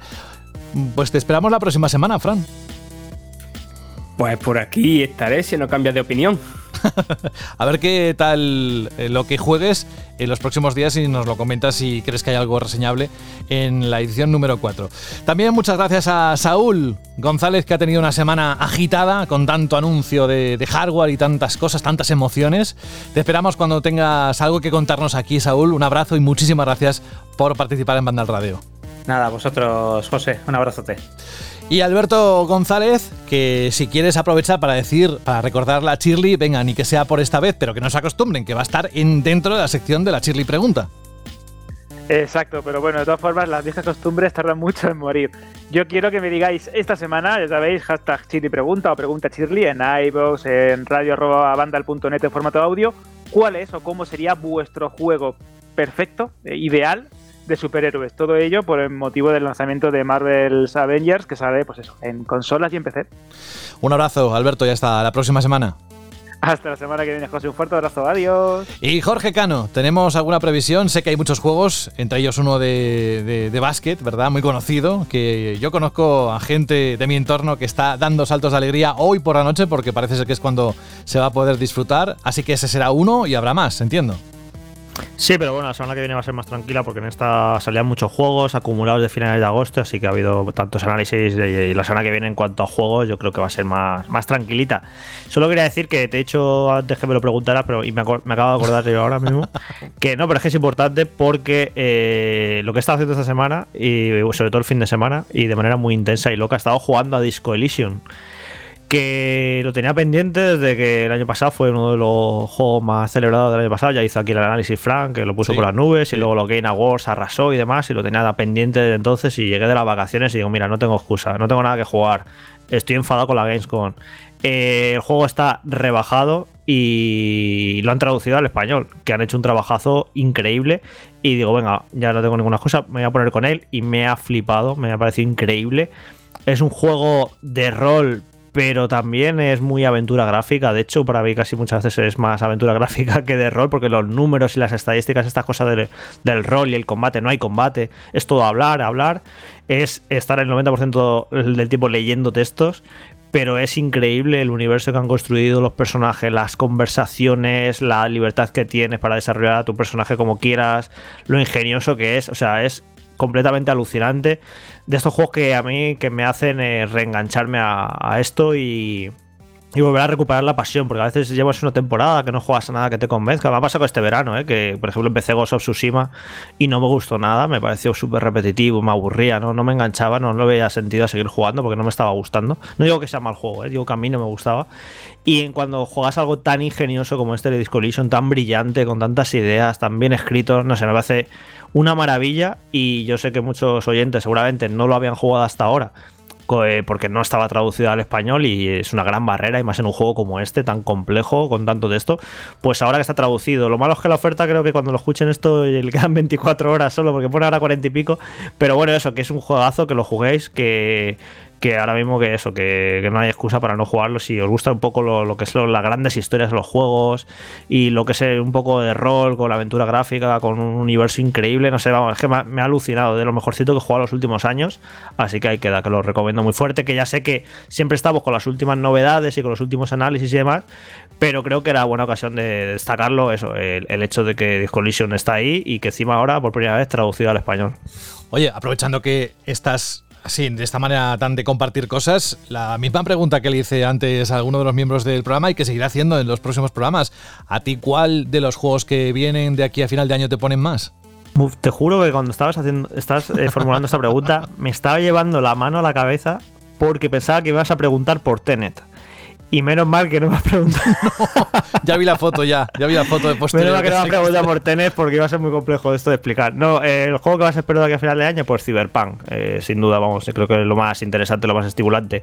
CD Projekt vuelve con un nuevo juego después de muchos años, después de dejar el listón tan alto con The Witcher 3 en cuanto a términos narrativos. Y no sé, creo que tiene una pintaza. Ya no es tanto incluso por lo que. por lo bueno que pueda ser, sino por eso, por ver hasta qué punto CD Projekt se supera a sí misma. Está todos los ojos de la industria puestos sobre ello, las expectativas son enormes y me da un morbazo eso, saber hasta qué punto es un, es un gran juego que, que creo que todos pensamos que lo va a ser, pero a ver hasta dónde llega, ¿no? Y creo que eso, que creo que es el juego más, más importante y más esperado de aquí a final de año. Jorge Cano, un abrazo muy grande y hasta la próxima semana. Hasta la semana que viene, un saludo.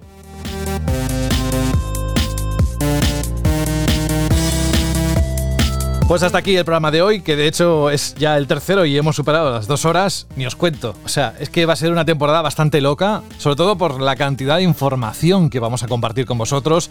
Y ya os estáis dando cuenta que no solo información, sino sintonías, música, porque será una de las novedades que ya estáis disfrutando desde el programa número uno, incluso jingles. Es decir, le vamos a dar una producción más de radio, porque tendremos un anuncio que hacer al respecto de emitirlo en algún otro sitio, así que bueno, estad atentos que lo vamos a compartir aquí y habrá más, pero como las novedades se van compartiendo y se van dando pequeñas migas, hombre, a ver, eh, por un lado, la sección Shirley, todo lo que tiene. Por otro lado, hemos metido el buzón del oyente. Eh, si empezamos a sumar, ya os hemos contado un montón de, de novedades. Pero bueno, que la próxima semana volvemos con más juegos, con más alegría y lo que sí que os deseamos, y ahora nos ponemos un poquito más serios, es que estéis que os cuidéis mucho y que os mantengáis fuera de los focos de contagio, ya sabéis, de COVID-19, que sigue la pandemia. Hay que ser bastante prudentes, tener dos dedos de frente y deseamos que toda nuestra audiencia y todos en general